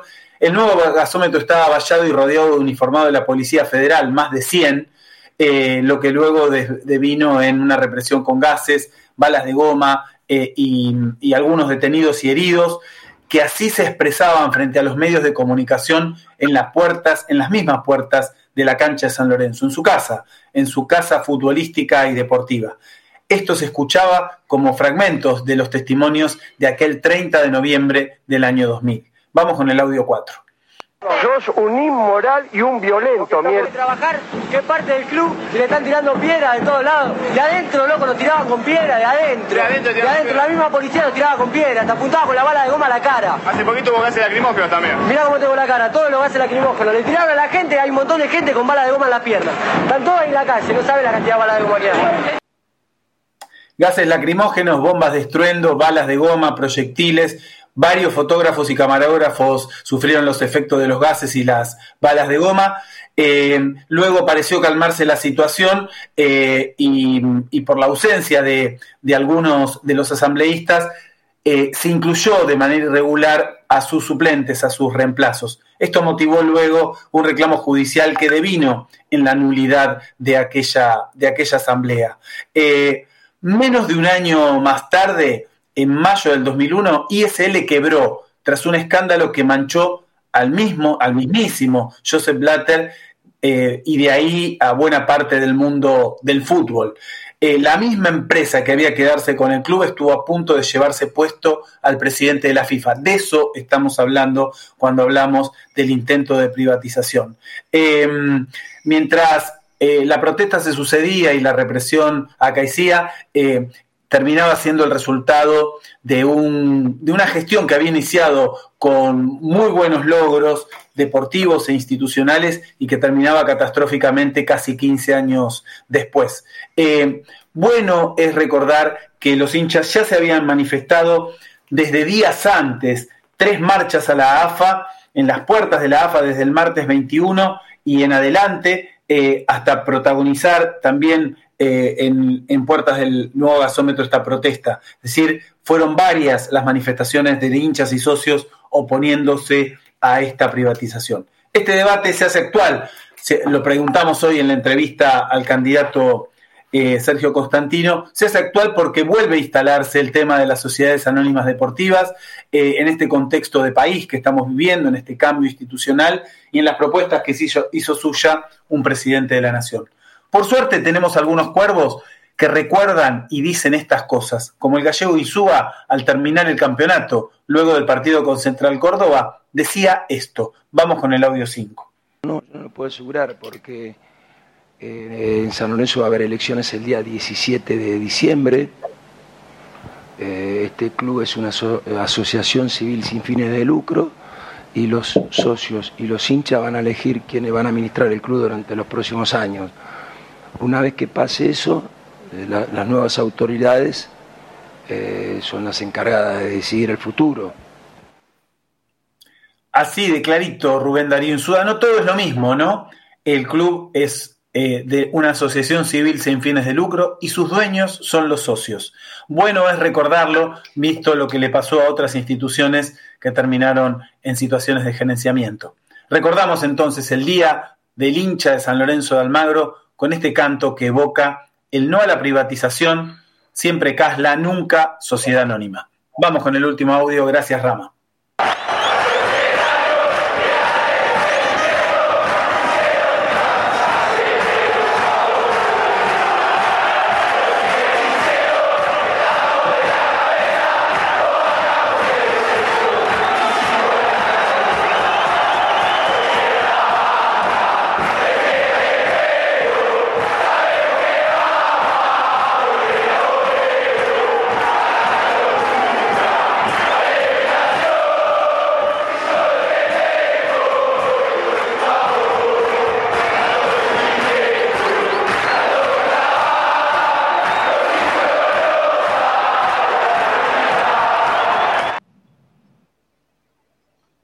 Bueno, hasta ahí el informe de Javi, como siempre, este, sorprendiendo, sorprendiéndonos, así se dice, este, y trayendo nueva información en la historia cultural deportiva de la vida de San Lorenzo. Gracias, Javi, por estar en los micrófonos desde el principio de Bodoni.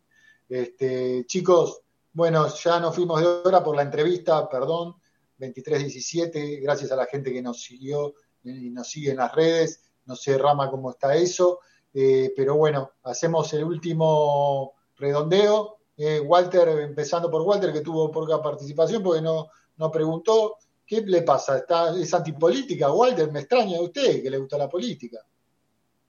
No, me gusta, me gusta, pero sabía que las preguntas van a rondar más o menos lo mismo. No lo hice, no pregunté ni con Culota en su momento con Francis, tampoco. Y el fin de semana que viene, seguramente si tenemos la posibilidad de tener a Moretti, tampoco, tampoco lo haré, pero pero sí, me gusta escuchar mucho a los candidatos. Sé que las palabritas igual a veces las pintan de un color que después le, cuesta cumplirlo, pero bueno, está bueno que igual cada uno hable de su plataforma, su estructura y le cuenta al socio lo que va a hacer, porque va a ser una de las elecciones más importantes que, ha tenido San Lorenzo.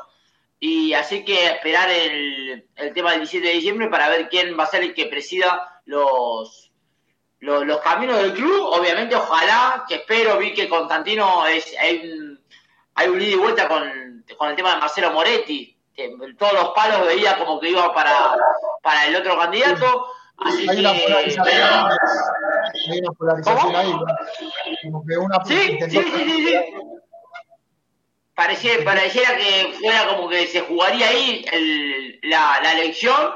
Yo creo que, que no, por lo menos mi boca de urna, como se dice, se habla hoy en, en tema política no, no, no me da solamente esos dos candidatos, así que veremos qué sucede, ojalá que el que venga, como siempre dice, lo importante es que haya democracia, que hace un tiempo la habíamos perdido, en San Lorenzo no nos dejaron votar y que la tengamos, como en todo, también llevándolo al, a la parte política del país, pero eh, que, que, se elige, que sea que conduzca, el que le tenga que conducir los mejores, el mejor camino para, para el club. Y actualizo justo el partido que se está definiendo eh, de la Copa de la Liga Central le gana 2 a 0 a Racing faltan 15, 12 minutos, perdón, eh, así que eh, con este resultado, si Central y River juegan la semifinal, de ahí, de ese que juegue la, la futura final, si en caso de ganarla, San Lorenzo accedería a la fase de grupo directamente de la Copa Libertadores. Eh, es verdad, eso Rama, lo que decíamos recién. Pero te dejamos para el final, Rama. Eh, se despidió eh, Walter Sanabria. Javi, ¿te despediste? No, despediste, amigo, profe, querido, compañero. Bueno, gracias por acompañarnos este largo programa, interesante y con mucha producción, así que gracias Beto este, por la organización del programa y nos estaremos viendo el domingo que viene. Bárbaro, profe. Hernancito Sanz, mi amigo Hernán Sanz, que dijo, es el clásico de los domingos y sigue siendo el clásico de los domingos, Hernán. Sí, la verdad que sí, creo que mucha gente eh, enganchada también con el tema de las redes, las declaraciones, bueno, de lo de siempre, ¿no? Qué mejor. Yo le tengo que agradecer especialmente, porque Hernán San también como Rama son, están los laburantes en la sombra toda la semana para que vos en mí, para que programas hermanos estén en el aire y tengan en las redes, y ahí estén en las redes la nota también de Constantino, y laburando a full. Gracias, Hernán y cerra, tu participación. por favor, el agradecido soy yo y bueno, y el agradecimiento a la gente que está del otro lado cuando, bueno, hay gol de Racing, ¿no? Roger Martínez te cuenta a 10 minutos del final, todavía está con vida Racing, Walter, bueno, claramente eh, dijo el resultado y bueno, eh, tiró un poquito ahí, la mufó un poquito, ¿no? El compañero Sanabria, eh, que bueno, ha decidido también no entrevistar a los distintos políticos del mundo San Lorenzo, como decía él, pero bueno, por lo menos eh, claramente seguimos hinchando por Central. Es un periodista que no pregunta, Hernán, digamos, a, los entrevistados. Claro, no, yo no quiero decir, a ver, ser socio y no votar es tibio, ser periodista y no preguntar es tibio, pero bueno, no quiero armar una polémica porque si no siempre dicen que es San Sanabria, ¿no? El clásico San Sanabria y bueno, eh, claramente es un compañero y no es eh, si no, pareciera el duelo de Moretti y Constantino, ¿no? Que Constantino todo el tiempo le pega a Moretti a ningún otro. Digo, no debe tener miedo que Culota le gane, debe tener solo miedo de que le gane eh, Moretti. Pero bueno, no sé, es lo que parece, ¿no? eh, una puja directa entre dos candidatos, ¿no? Que se definirá el 17 de diciembre, Beto, pero bueno, para no extendernos más eh, con la gente que ya del otro lado nos ha elegido como siempre en este clásico del domingo, la mejor manera para terminar el domingo, y hablando de San Lorenzo de Almagro, es el clásico, es Bodomí, así que a la gente, eh, gracias por estar del otro lado, será hasta el próximo domingo, cuando una vez más, eh, con la canción de fondo tan linda y característica que tiene el programa, estemos abriendo un nuevo domingo para finalizar la semana hablando de San Lorenzo de Almagro. Beto, gracias y hasta el próximo domingo. Gracias, Hernancito. Eh, bueno, si de trabajador se trata, este, el compañero, amigo, ah, compañero, sí es compañero, no, se va a enojar por lo ideológico. Este, querido Ramiro Brignoli, alma mater de Delta Medio, que, que es un, un, soldado de la causa de varios programas y de, del multimedio Delta Medio. Eh, Rama, tu cierre bueno, Beto, vamos cerrando como todos los domingos con lo que es el polideportivo de San Lorenzo, porque bueno, San Lorenzo es más que 90 minutos. No hay buenas noticias, pero bueno, hay que darlas igual porque son noticias. Eh, las chicas del futsal femenino perdieron la final definitiva con Racing, perdieron 3 a 2, así que bueno, salió campeón Racing del torneo de AFA y las chicas del futsal femenino salieron subcampeonas. El futsal masculino también jugaba la segunda final contra Boca en el Quinquela Martín y perdieron 3 a 1. Así que bueno, esta final se va a estar definiendo el martes en el Polideportivo Roberto Pando y el que gane esta final será campeón del torneo de AFA del futsal masculino. Las chicas del fútbol femenino también hay malas noticias porque hace unas horitas eh, perdieron por los cuartos de final contra Ferro, perdieron 1 a 0 y quedaron eliminadas de la Copa de la Liga. La única buena noticia en el polideportivo es que el básquet le ganó 82 a 60 a Unión de Formosa por el juego 10 de la fase regular en el Polideportivo Roberto Pando. Y como siempre, recordarle a los oyentes o televidentes de Boedolmi que, estos, que este programa queda guardado en el Twitter de Boedolmi, que es arroba Boedolmi, y queda también guardado en las redes de San Lorenzo de Redes, tanto en Twitch, TikTok, YouTube y Twitch. Así que bueno, nos estamos reencontrando el domingo que viene y si no tienen ganas de verlo y tienen ganas de escucharlo, en 10-15 minutos eh, lo estamos colgando el programa completito con la entrevista a Sergio Constantino. Eh, lo estamos cobrando, eh, lo estamos este, subiendo al Spotify de Delta Medios. Así que bueno, Beto, nos vemos el domingo que viene. Bárbaro.